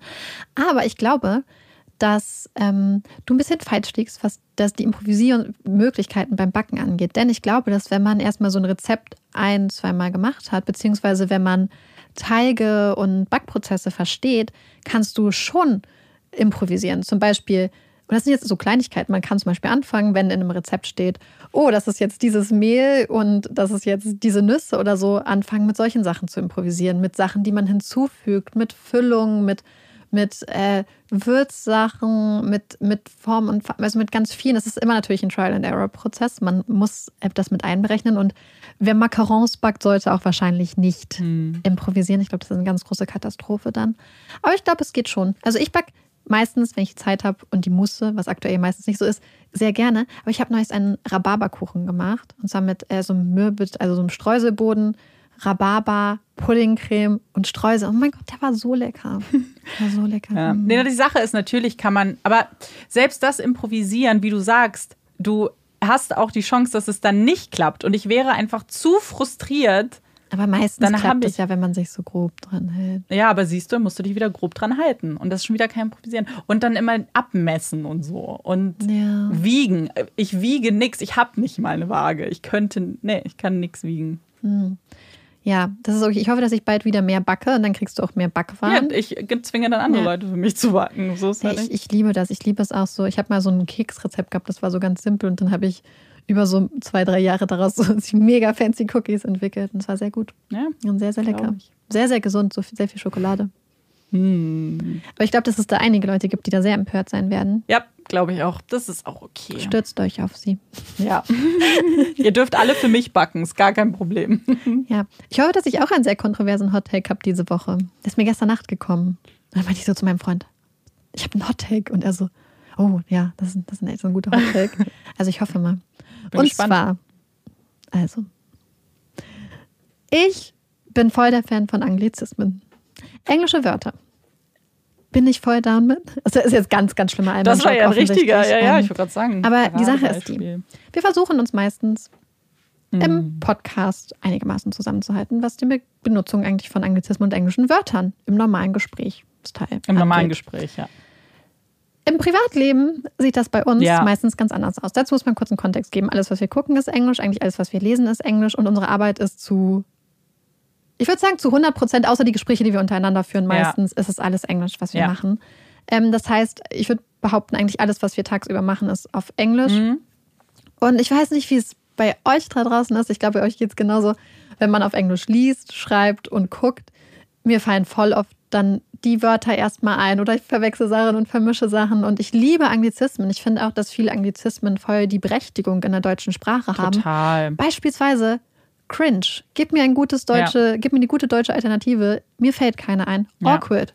Und das zum Beispiel Interessante ist ja auch, wenn man sich so die Ursprünge dieser Wörter ankommt, zum Beispiel, soweit ich weiß, entstammt awkward irgendwie dem Skandinavischen beispielsweise. Und ähm, viele englische Worte haben ja die verschiedensten Ursprünge vom Normannischen, vom, vom Angelsächsischen. Und das ist ja, Sprache ist ja nicht so ein statisches Konstrukt, was einmal fertig gemacht wird oder beziehungsweise zum Beispiel wie Ja. Italienisch dann so erfunden wird, in den meisten Fällen, sondern was sich über die Zeit so entwickelt. Und früher hatte man ganz viele französische Leihwörter und jetzt hat man halt viele englische Leihwörter. Und ich finde das irgendwie voll spaßig. Mir macht es total viel Äh, Spaß. finde ich auch. Ich, ma- ich finde dieses grundsätzliche Verurteilen von Anglizismen finde ich einfach auch doof, weil ich mir immer denke, also erstmal, wie du schon gesagt hast, ganz viele Wörter sind doch so etabliert, dass man sie gar nicht mehr als Anglizismus wahrnimmt. Wenn du dein Handy in der Hand hast, dann nennst du es Handy und das ist auch kein deutsches Wort. Es stammt Ja. so von englischen Begrifflichkeiten. Und das ist aber ganz normal. Oder eine E-Mail, sagst du auch Ja. und hat jeder verstanden. So und natürlich gibt es Wörter, die dann sehr modern sind, wie cringe, sagen dann alle. Aber es ist, ich finde es auch in Ordnung, weil sie einfach so ein, ein einzigartiges Gefühl beschreiben, was du vielleicht im Deutschen nicht so einfach beschreiben kannst. Ja, und deswegen finde ich das immer so ähm, interessant. Und ich glaube, ich kann es zum Beispiel verstehen. Ich weiß nicht, wenn man gerade sich in diesen Sphären nicht aufhält, dass einem das hart auf den Sack gehen kann. Kann, Mhm. Ja, ich, total. kann ich mir gut vorstellen. Aber ich glaube einfach grundsätzlich, dass es einfach so eine Lebendigkeit irgendwie der Sprache Mhm. zeigt. Und es ist ja auch immer so, dass Jugendsprache irgendwie und wir sind jetzt schon ein bisschen älter, ähm, Abgrenzung ist irgendwie so zum etablierten Sprachgebrauch. Das war ja, Ja. immer schon so. Und natürlich gibt es manchmal Momente, wenn man so sieht, so dass Unternehmen oder Leute so ähm, dann das machen, um so hip zu wirken. Und bestimmt denken junge Leute auch so, mein Gott, also jetzt in Bezug auf mich, wie, wie drückt sich diese Tante eigentlich aus? Ja. Aber ich weiß nicht, ich finde, es macht einfach voll viel Spaß und ich benutze es einfach voll gerne. Gar nicht so bewusst, sondern einfach, weil es normal ist. Ja, mittlerweile ist es drin. Ja. Also da sind so viele Sachen so verinnerlicht, dass ich da gar nicht, Ja. gar nicht rauskäme. Ja. Deswegen, ich mag Anglizismen Ich und ich auch. weiß, dass da sehr viele Leute sind, die das nicht so sehen. Ja. Es ist ja auch vollkommen okay. Man muss es ja auch nicht benutzen. Also Nee. dann, weißt du. Macht wie ihr das möchtet. Und schreibt es uns. Was ist euer Lieblingsanglizismus? Oh mein Gott, das interessiert. Ja, das ist richtig Ja, gut, das richtig möchte ich wissen. So, ich möchte, soll ich mal kurz, also, den, ich glaube noch nicht, dass es so etabliert ist, aber darüber haben wir letztens gesprochen. Es gibt so ein paar Wörter im Englischen, die ganz, ganz toll klingen auf Englisch. Und ich, es gibt kein gutes deutsches Äquivalent dafür. Zum Beispiel, wenn du eine Person beschreibst mit bubbly. Oh ja. Wie würde, bubbly ist so ein niedliches Wort. Und ich Ja. will auch einfach bubbly sagen, wenn mir eine Person, es ist halt, Das weil, trifft halt krass zu. Genau, es trifft ne? halt zu. Weil wenn man das dann übersetzen würde, was ist bubbly genau? Es ist nicht einfach gesprächig oder so. Genauso happy. Ich finde, happy ist noch was anderes als einfach so glücklich, und Glücklich, zufrieden mhm. sein. Das ist noch so eine andere Art von Leichtigkeit. Ja, irgendwie. total. Aber deswegen so, ich glaube, ich liebe so, so niedliche Wörter. Bub- Oder quirky. Quirky. Quirky. Ja. Das ist so, dafür gibt es nicht ein richtig gutes deutsches Wort. Und ich wünschte, das würde reinkommen. Grumpy. Oh, Grumpy ist toll. Ja. Guck, wie niedlich die klingen. Ja, ja, da gibt es schon sehr, sehr viele sehr gute Wörter. Ich glaube, so das ist jetzt ganz peinlich. Ich glaube, was ich halt richtig oft benutze, Mhm. und das wirst du auch bestätigen können, ist, oh Gott, ich schäme mich jetzt schon, ist das Wort Hardcore. Du benutzt wirklich viel Hardcore. Das ist mir Ja, noch. ist halt ganz oft so, ja, Aber- das ist Hardcore on point. Ja, ja, ja, ja, ja. Die Sache ist, ich hätte sogar Hardcore gar nicht als Anglizismus gesehen, weil es auch Das, so ich habe drin darüber ist. nachgedacht Mhm. und dann dachte ich so, nee, das ist Aber ja, und dann dachte ich so, mein Gott, doch, das ist eigentlich ist schon- faktisch, wenn wir zurückgehen, Ja. ein Anglizismus. Ja, ich glaube, was ich, also wenn ich wirklich, was ich oft benutze, ist dann so safe oder same immer. Einfach direkt Ja. nur same. Damit ist das Gespräch dann auch gelaufen. So, Ende. Ja, wir reden auch manchmal ähm, so auf, ja, so miteinander. Ja. Wie die hippen Kids da draußen. Und dann fühlen wir uns sehr, sehr alt und gebrechlich. Ah, ja, ein bisschen. Ja, wir hoffen einfach nur, dass wir nicht von Jugendlichen auf der Straße ausgelacht werden, wenn sie uns mal hinterherlaufen und uns zuhören. Wie wir reden. Ja. ja. Naja, also wie gesagt, schreibt uns mal euer Lieblingsanglizismus oder euren Hassanglizismus. Oh ja, das, das fände ich auch spannend. Ja. Und damit ist diese Folge auch zu Ende. Wir hoffen, sie hat euch gefallen. Und ihr hört uns auch beim nächsten Mal wieder zu. Ich bin Amanda Ich bin Marike. und das ist Puppies and Crime. Tschüss.